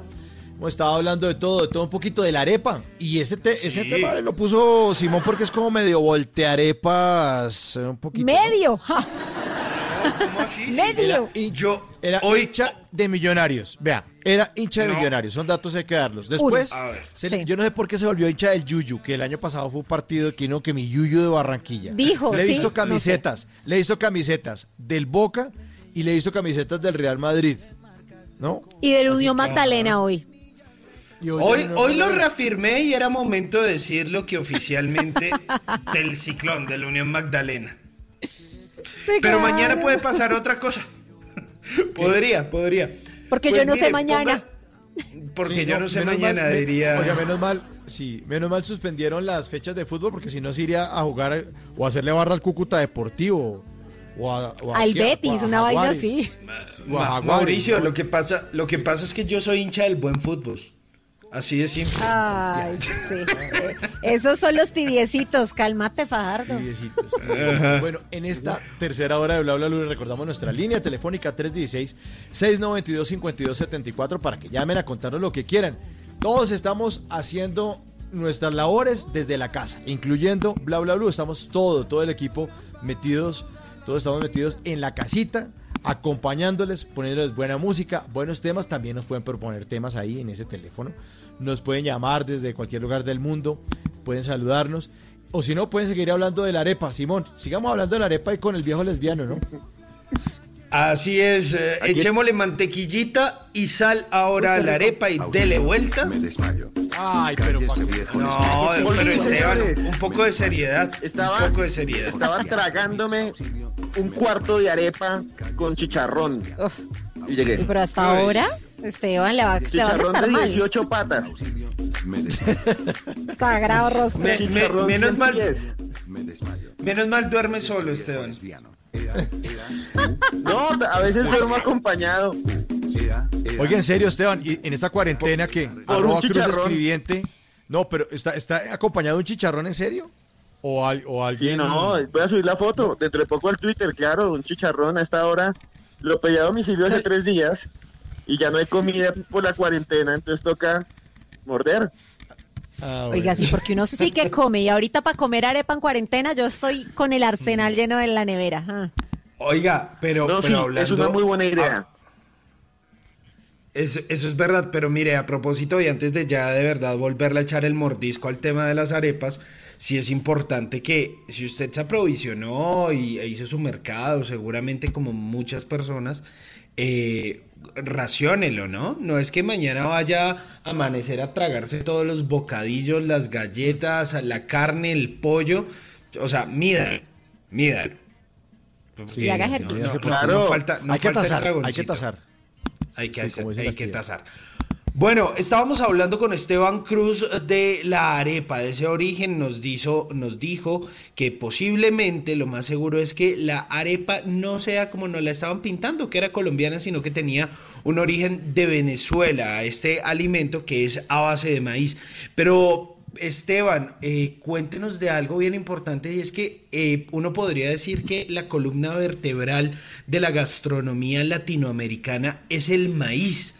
Eh, de- desde México hasta, hasta Argentina. ¿Y eso a qué se debe? Sí, y eso es una cosa muy interesante. El maíz era una planta que era como un pasto. El maíz es una gramínea, es una familiar del pasto. Y los maíces primitivos que se encuentran cuando uno como arqueólogo ab- abre un hueco y ve ahí eh, los restos de lo que comían nuestros antepasados indígenas, ve que es como un pastico, como unas semillitas de pasto. Ellos lo fueron seleccionando, hicieron un proceso que se llama selección artificial. Eh, no eran brutos, eran muy inteligentes, entonces en vez de, uy, me salió uno grande, en vez de decir, me lo como yo primero, no, guardaban el grande y decía, eso siémbrelo. Y así seleccionaron durante milenios hasta poder llegar a la gran tusa, a esa mazorca gigante, a esa mazorca que usted y yo vemos en el Parque Simón Bolívar, que uno tiene que la morderla G. abriendo la boca en un ángulo gigantesco. Esa tuvo que llegar un proceso de evolución larguísimo provocado por el hombre para tenerla. Y cuando se tuvo, se expandió desde Norteamérica hasta la Patagonia y en todas partes pues se comía maíz porque el maíz tiene una gran cantidad de azúcares y carbohidratos que no conseguían en ningún otro lugar porque en América no había marranos, gallinas, no había, mejor dicho, había muy pocas plantas y en Europa pues tenían sobre todo las aves de corral y pues los bueyes y eso. Entonces aquí ni siquiera había caballos. Entonces el maíz va a ser muy importante y va a salir la arepa, la tortilla, toda nuestra gastronomía latinoamericana. Y es tan importante para nuestros pueblos que si alguien en Antioquia que me están escuchando le dan un premio en el pueblo, lo condecoran con un collar de arepas. No, pues es que los cantores de Chipuco tienen el collar de arepas, ahí está, es como su trofeo, ¿no? Claro, claro, porque no solo ellos, ellos lo tomaron de los trofeos populares de las ferias de los pueblos antioqueños, porque en las fiestas y ferias y en las, y en las verbenas eh, se le daba, por ejemplo, eh, en Antioquia al que ganaba la vuelta al municipio o el que hacía el juego del trompo, le daban ahí en la plaza como premio el collar de arepas. Ok. Eh, sí, y bueno, y eso tiene, y de hecho después eh, se empezó a defender todo este tema de, del maíz y en, y en México hay una lucha bien importante porque no se haga con transgénicos y bueno, pero, pero hay, hay otra discusión en cuanto a la arepa, Esteban, y es que hay una gente que dice que la arepa, si viene rellena de algo, como la hacen en Venezuela, que eso no es arepa, que eso es una empanada. Entonces, ¿qué se puede considerar como arepa? O sea, la arepa que viene como también con muchas cosas por dentro, o la arepa debe venir la sola masita. Bueno, les voy a contar esa anécdota para comenzar. Cuando Chávez estaba en el poder, y los oyentes venezola- venezolanos recordarán esto, eh, decidió hacer su propia arepería nacional, su propia cadena de arepas que eran del Estado, porque en Venezuela hay unas areperías gigantes, porque durante los años 50, 60 y 70 se transformaron en una suerte de hamburguesa, como los McDonald's de la Venezuela Saudita, cuando tenían toda la gran cantidad de plata, eran no las hamburguesas, sino para los venezolanos eran las arepas y eran rellenas de lo que sea y surgió la dominó, que es una arepa que está revuelta con caraotas y queso, y surgió la peluda, la gringa, la reina pepiada, que le llamaban así porque era de las que más se pedían, que son arepas rellenas y que en Colombia no surgieron porque nosotros lo que tuvimos fue un desarrollo regional de cada arepa. Entonces aquí nosotros tenemos arepa boyacense, arepa paisa, incluso hay arepa paisa quindiana, cuyabra, hay arepa santanderiana que es con chicharrón y ceniza, hay una gran cantidad de variaciones de acuerdo al piso térmico y eso nos lo da la identidad. Ahora, con la migración venezolana, pues tenemos acceso a esas arepas que son como una especie de comida rápida. Son rellenas. Oiga, Esteban, me hizo acordar usted de, de, de, ahora que habló de ceniza, que en México hay un proceso que se llama eh, nixtamalización que es un proceso eh, que le hacen a las tortillas y este proceso incluye ceniza para que las tortillas mexicanas que uno se coma sepan distinto y, y es algo que solamente hacen allá en México. Cuando uno va a México y prueba un taquito, suena, eh, suena eh, sabe totalmente distinto. Es, un- es una delicia por ese proceso de nixtamalización, Esteban. Sí, son las famosas tortillas negras, que también las vino en Guatemala. Mire que eso causa abrasión muy fuerte en los dientes, y eso lo sabemos porque los indígenas que vivían acá, cuando se ven las, eh, las bocas, los dientes de los cráneos que se encuentran, están todos gastados como si alguien los hubiera lijado, como si comieran todo el tiempo lija número 5. Y realmente lo que sucede ahí es que comían arepas o comían eh, maíz y para mejorar la cocción le agregaban ceniza. Y la ceniza pues ellos se la comían y ay qué sabroso como lo que está contando el señor Quintero de México. Pero eso es muy abrasivo y iba desgastándole los dientes a las personas. Además los huesos que tenemos acá es que la mayoría de las personas nuestros antepasados no vivían más allá de los 25 30 años. Sí, es verdad. Eso es verdad. Oiga, bueno, eh, Esteban, entonces podríamos, usted estaba eh, hablando de esos distintos tipos de arepa que hay en Colombia. Entonces vamos a hablar de ellas. Está la paisa, está la bayuna que se parece mucho a la paisa, la de choclo, la boyacense, santanderana, la de arepa de huevo. Pero, ¿cómo se da esa diferenciación o por qué se da ese eh, efecto diferenciación más bien de la arepa en cada una de las regiones colombianas? Y digamos que, ¿por qué no, no se generaliza como, Ajá. como una misma arepa como la que hay en Venezuela y aquí en Colombia cada una empieza a tomar como, como su propia forma, su propia parrilla?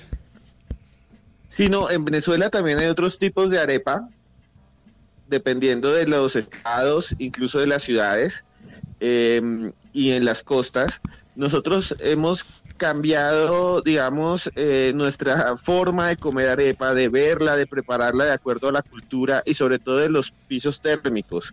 Alguna vez eh, yo hablaba con Germán Castro Caicedo y él me decía que Colombia no era un país único como pueden ser otros, sino que aquí somos varias naciones que no nos Sí, damos cuenta que vivimos acá. Y sí, así como se vive, se cocina, así como se vive, se bebe, así como se vive, eh, se malvive. Y entonces, en muchas zonas del país, por ejemplo, en territorios cálidos, se lleva sobre todo a fritar. Si usted va a las costas, toda la comida es frita, eso es una batea ahí en la calle y sí. le meten por debajo un tizón y se frita ahí un frito y comen frito y ahí se fritan las arepas. ¿Por qué? Porque se desarrolla la idea de comer afuera, en la calle, porque los locales, ¿quién se mete con un calor tremendo como el de Magangué o como el de Pailitas o un montón de municipios? Entonces la arepa se hace afuera y se Como mete en una fundación. paila y en donde se frita el huevo, se frita la arepa y entonces la arepa tiene el huevo por dentro y sale la arepa con huevo, por ejemplo. entonces todo depende de la zona y de la cultura. Yo voy a hacer el comentario impopular. A mí la arepa de huevo no me gusta. Porque es muy grasosa, no puedo. Y no los atiendo, no los atiendo, no me gusta, ¿qué hago? Uy, es una delicia, pero Pero si Carolina, todo ¿usted huevo qué- se le echa ahí esa masa blanca que no encima, arreglada. que se llama suero, que es bueno. Sabe rico ese suero. No, vayas a vivir a Paraguay. No, no. Estamos hablando de arepas en bla bla bla 11 28 minutos. Sí, señores, arepas paisas, bayunas, de choclo, boyacense, santanderiana, arepa de huevo que no le gusta caro y la santanderiana que es una delicia. Les tengo una canción porque tenemos noticias de este personaje, de este gran cantante que tanto queremos aquí en Bla Bla Blue. Oigan esta canción. Psicodélica está la mística de los jóvenes. De misterio de amor, de dinero y soledad. Yo no vine hasta acá a ayudarte buscando cobre.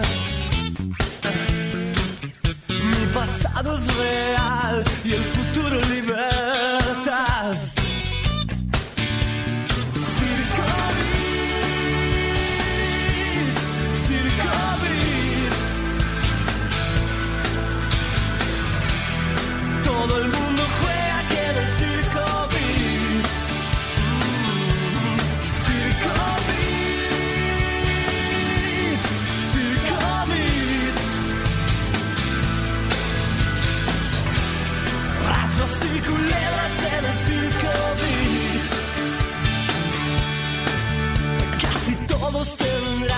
El grande Rodolfo Fito Páez. ¿Cuál es la noticia, Simón?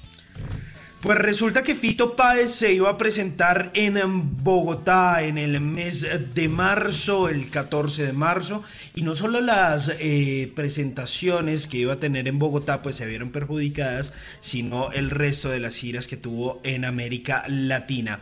Pues como primero medida, les cuento que Fito Páez aplazó el concierto que tenía en Bogotá y ahora lo va a hacer eh, en el mes de julio. Van a confirmar la fecha, pues justamente se va a hacer en el Movistar Arena.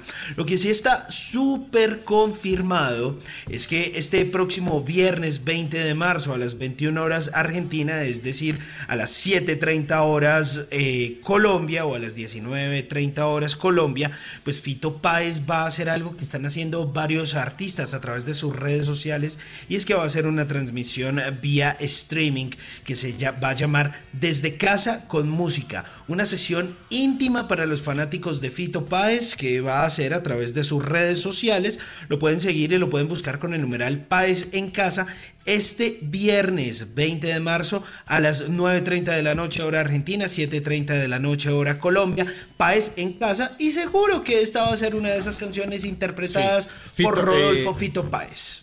Sí, eh, para ser precisos, Simón, el concierto era el 16 de mayo, no era en marzo. El, el sábado 16 de mayo de este año era el concierto de Fito Páez en Bogotá en el Movistar Arena. Entonces queda aplazado para cuándo, Simón?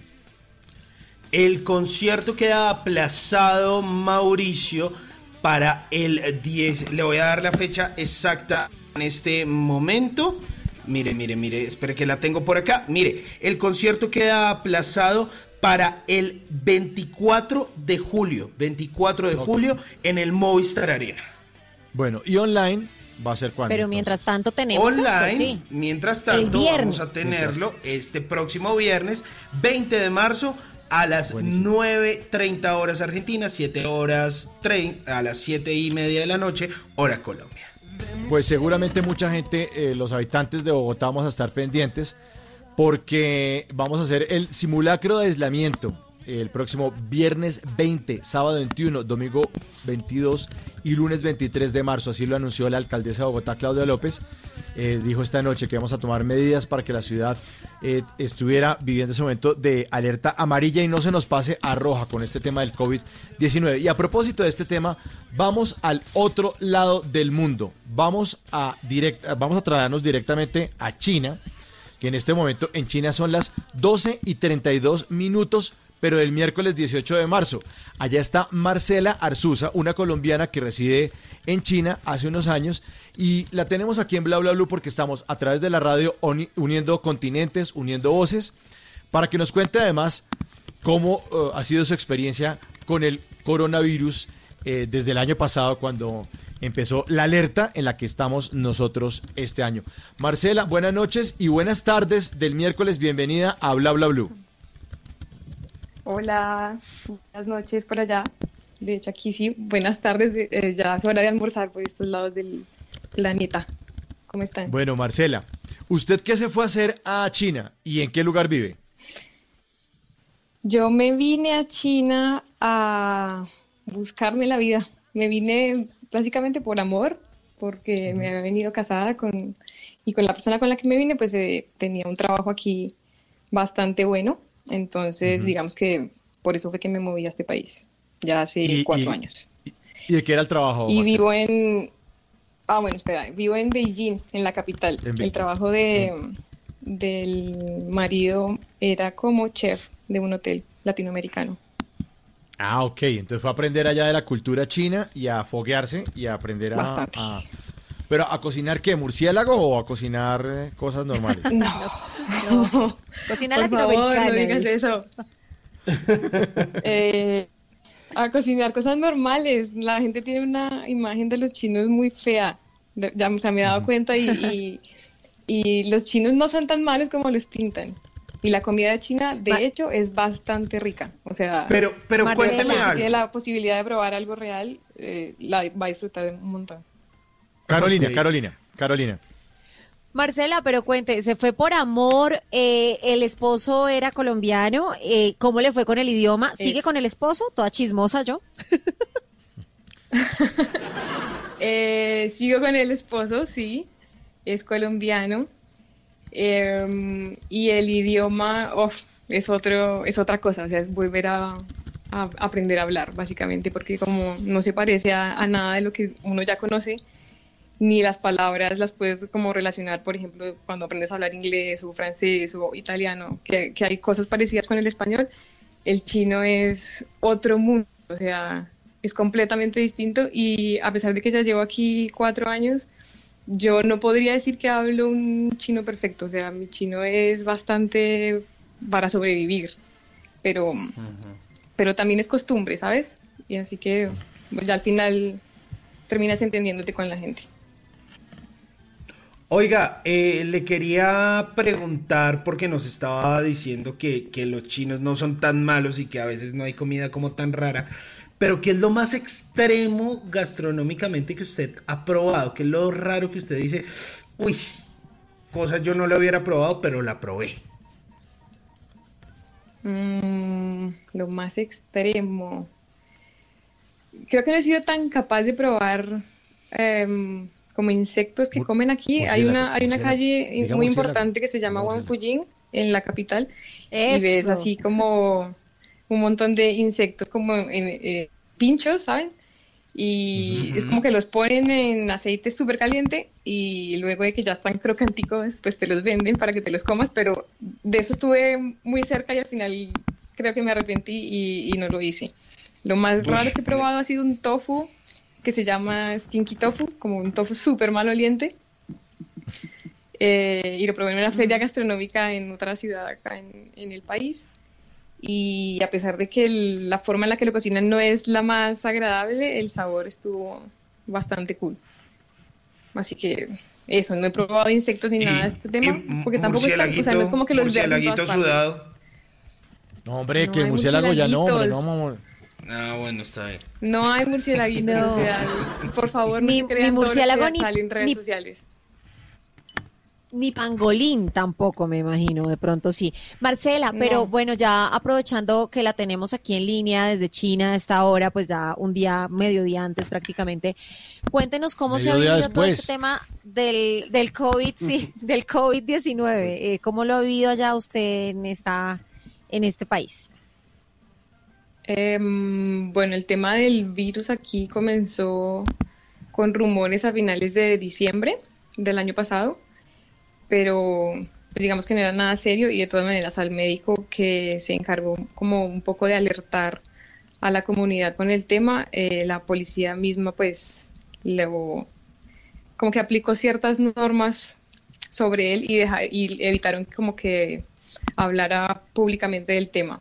Y ya sobre, exacto, y en enero, como a mediados de enero más o menos, cerca del año nuevo chino, eh, a medida que los eh, infectados iban, como la, que la población infectada iba creciendo, pues ya el gobierno no pudo hacer más que dejar que, que la bola corriera, pues, por decirlo de alguna manera. Entonces, em, en mi experiencia personal, Usualmente para el Año Nuevo Chino la gente viaja un montón porque son unas dos semanas, entre dos semanas y un mes que, de vacaciones que la mayoría de la gente tiene. Y yo para esa semana me fui de Beijing a Shanghai y todavía, o sea, la gente estaba empezando a usar tapabocas, pero era como la única medida preventiva que había. Y ya luego de esto, eh, para la primera semana de febrero, empezaron a haber muchos más casos de contagio, sobre todo en Wuhan. Entonces cerraron, pues lo que ustedes ya saben, cerraron la ciudad, cerraron, eh, eh, acá en Beijing empezaron a cerrar algunos vuelos internacionales, eh, las mismas vías del tren y demás que comunican las, todas las ciudades del país también comenzaron a cerrarlas, policía por todas partes, empezó a haber toques de queda. y bueno, yo estuve fuera de China, pues estuve en Taiwán eh, pero estuve realmente como fuera del foco eh, por dos semanas y cuando regresé fue que me di cuenta como del, de lo que realmente estaba sucediendo, porque a pesar de que estaba en Taiwán, que digamos que también es parte de China, y ahí el tema no, es, o no estaba en ese momento tan complicado, eh, ver noticias y demás informaciones por WeChat, que es la red social más importante aquí, pues era como, ok, sí, ¿verdad? Y la gente es paranoica, la gente no, o sea, ya le están dando como mucha importancia al tema y no es tan grave. Pero cuando yo volví, por ejemplo, en mi compound, o el, como el conjunto cerrado donde yo vivo acá, ya tenía todas las puertas de acceso bloqueadas, me tocó llegar a registrarme, a poner de dónde venía, porque si vivía sola, cuántos años tenía, me tomaron la temperatura, eh, bueno, a responder un montón de cosas para que me dejaran solo ingresar de, nuevo a mi apartamento. Y la policía estuvo visitando, visitándome como, no sé, unas cuatro veces. Venían a la puerta de mi casa a golpear, pedían pasaporte, me tomaban la temperatura, me tomaban fotos, verificaban si estaba viviendo con alguien más o no. Em, y digamos que en general hubo una cuarentena estricta, estricta, por un mes. Ya ahora que comenzó marzo, eh, ya hay mucha más gente fuera en las calles, ya puedes ver más carros, porque es que había un punto en el que la ciudad era como una ciudad fantasma. No había un alma afuera.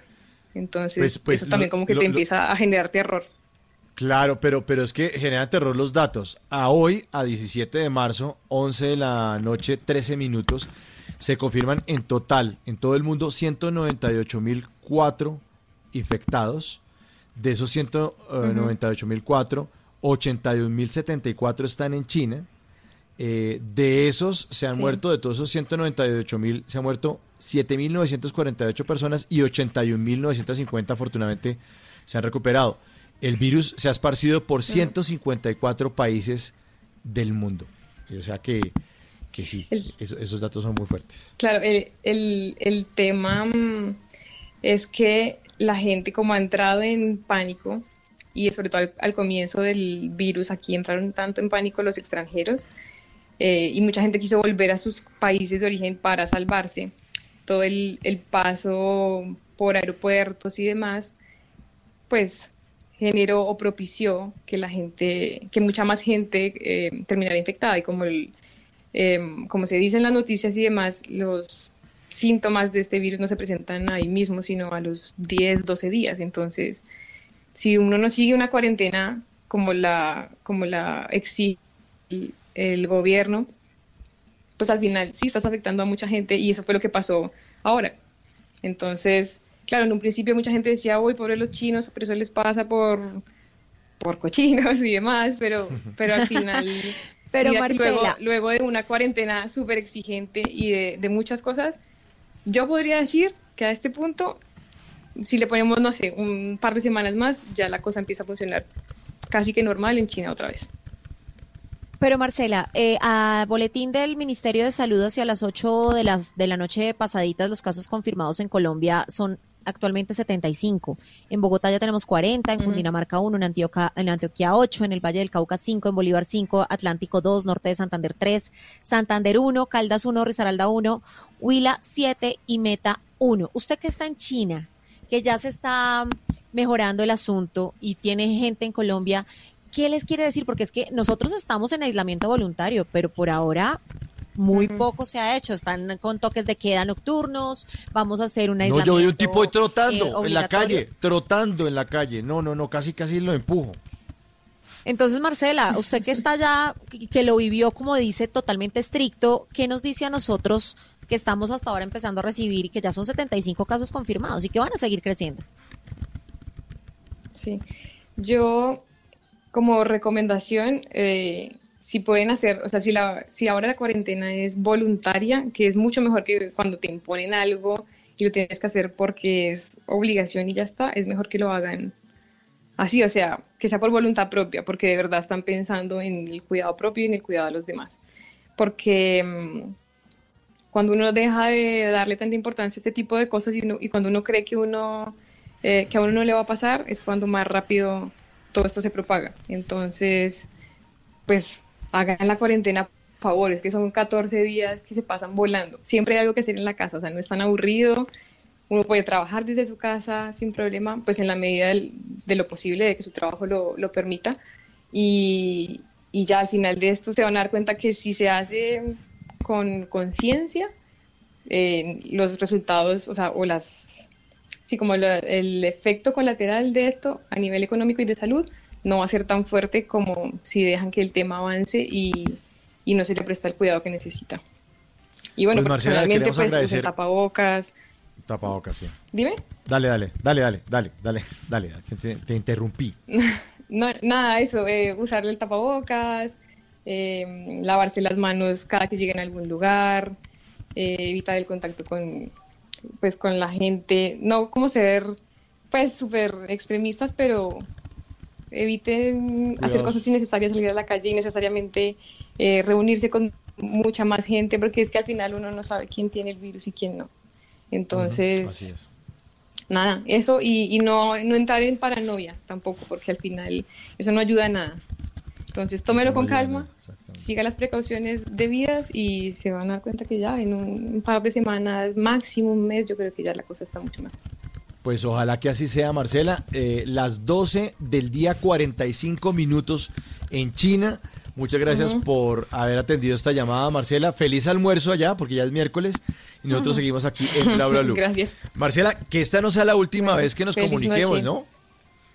O sea, tenemos que seguir hablando no, de, de- de- podemos de seguir hablando, que- les, les Sí. puedo seguir botando datos de acá. Buenísimo, buenísimo. Desde el futuro Bueno, les, hablo. Vale, desde el futuro nos habla.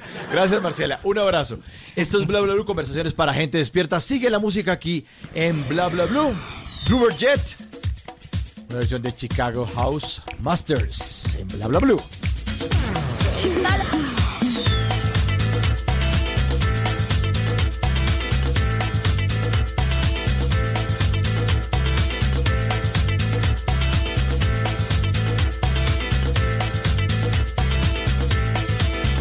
Bla bla blue.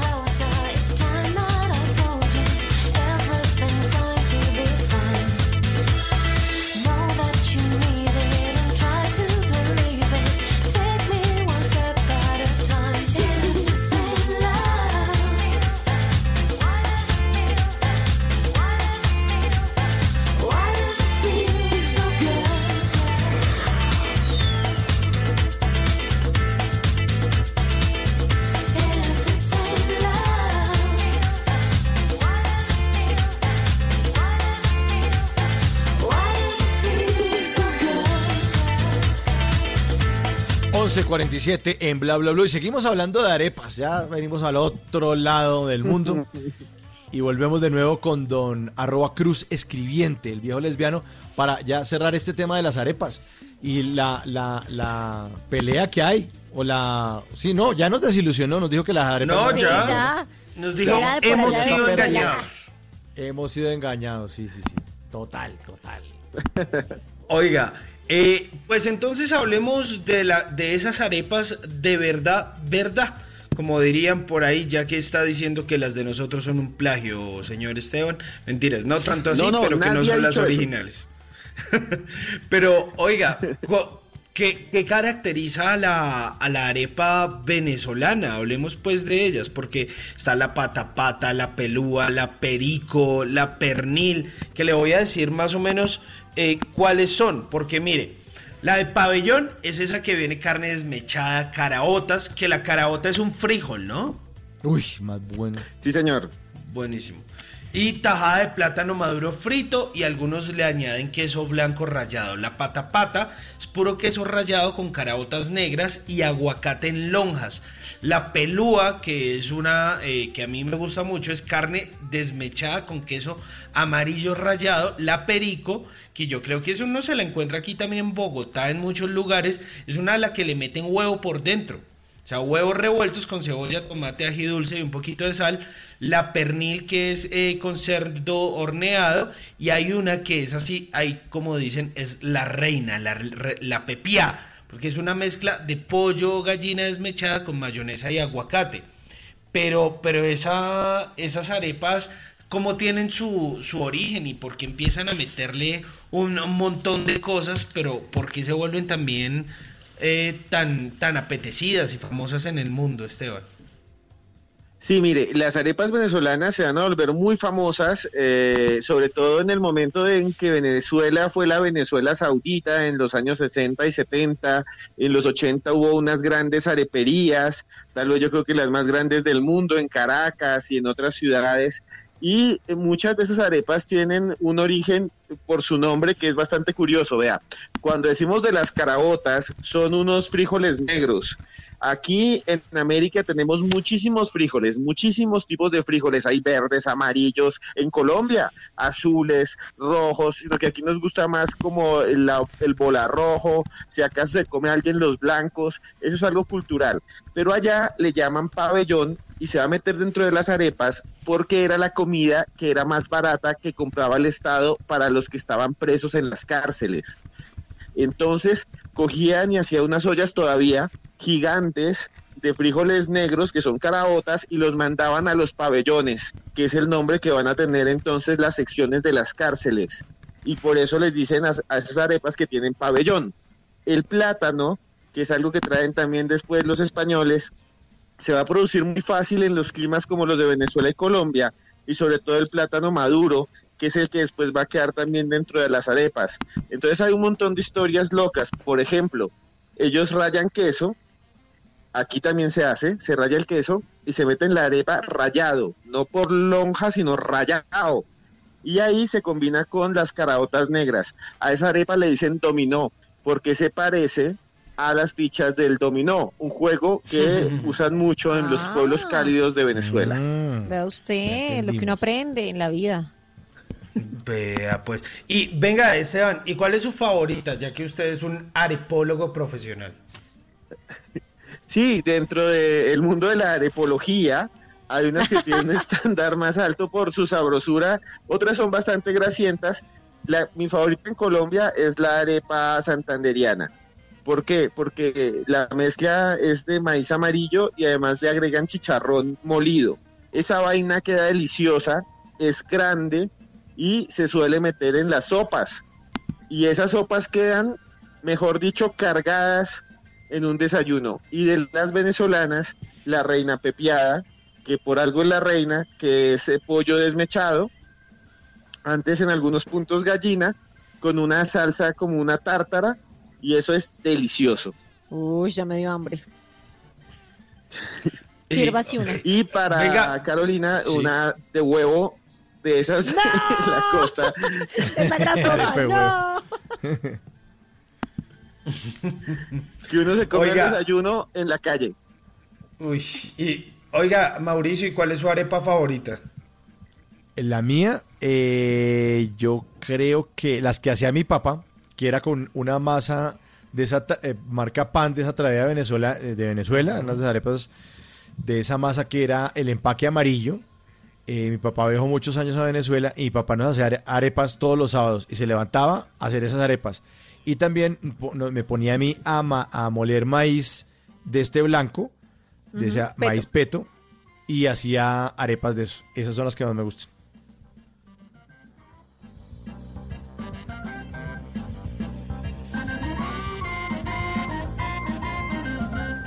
Lo que algún día fue noticia, hoy es historia.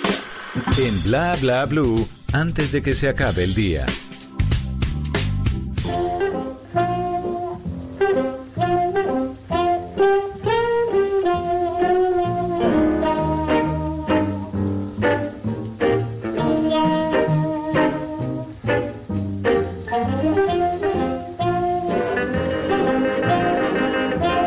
11 de la noche, 53 minutos. Y hoy, antes de que se acabe el día, pues vale la pena recordar que un día como hoy, pues eh, eh, un 17 de marzo, pues tenemos una noticia con Kit Pambele. Vamos a ver si eh, Simón ya comprenderán que está en su casa, está conectándose y a veces fallan las comunicaciones, falla internet, pero tenemos que ver a ver qué pasó un día como hoy. Ahí está, un día como hoy, ¿qué pasó, Simón?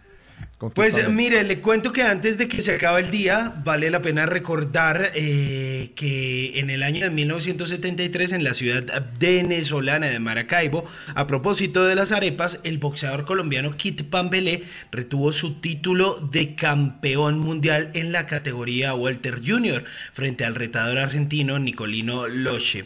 Pues Pambelé comenzó a boxear un poco tarde, a los 19 años, en 1964 en Cerete, Córdoba, pues por el interés de conseguir algo de dinero. En el 67 Pambele tuvo que aceptar el ofrecimiento del empresario venezolano Ramiro Machado para radicarse en Caracas, donde adelantó parte de su carrera de boxeo junto al entrenador Melquiades Tabaquito Sainz. Pambelé eh, aspiró por primera vez al título de Walter Jr. el 11 de diciembre de 1971 ante el argentino Nicolino Loche, pero perdió en su segundo intento este señor sí salió vencedor. Luego de eso, era eh, la séptima ocasión en que un colombiano disputaba un título mundial. Antes lo habían hecho Bernardo Caraballo en dos oportunidades, Mario Rosito, Enrique Higgins y Antonio Mochila Herrera. Pambele ganó el título mundial después de competir en 48 peleas sin tirar muchos jabs, pero tenía un contundente gancho de izquierda. Pambele defendió su trono en 10 ocasiones durante más de tres años, pero en la décima, el, eh, en junio de 1976, perdió el título por un par de puntos ante el boxeador puertorriqueño Wilfredo Benítez. Un año después, Pambelé, recuperó el título al vencer en Maracaibo al argentino Carlos María Jiménez. En esta ocasión defendió su título en seis oportunidades durante otros tres años, pero en 1980 lo volvió a perder en Cincinnati, Ohio, Estados Unidos. Gracias a sus gestiones en San Basilio de Palenque se consiguió energía, acueducto y una carretera. No obstante, el mal uso de la fama y el dinero y los malos amigos y el vicio, pues fueron menoscabando su gloria. Antes de que se acabe el día, derrumbemos el mito de que esa frase de es mejor ser rico que pobre es de Pambelé. Eso es del todo falso lo que sí hay que creerle es a esos derechazos o a esos golpes que le podemos meter a la vida para salir triunfantes.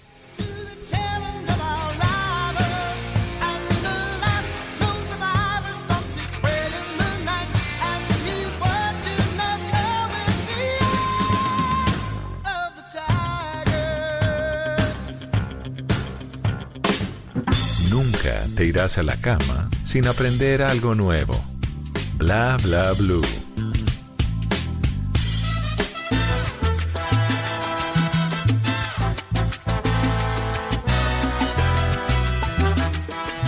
Once de la noche, 56 minutos. Y un detallazo, hay que tener buenos detalles. Vamos a chocar esos cinco con Carolina Pineda. Carolina, choquemos estos cinco porque hay gente que eh, merece que nosotros la aplaudamos y que han hecho cosas buenas y obviamente merece ser recordado. Chóquenla pues cada uno con cada uno. Vamos con la número 5. 5, 5, 5. 5, 5, 5. Número 5.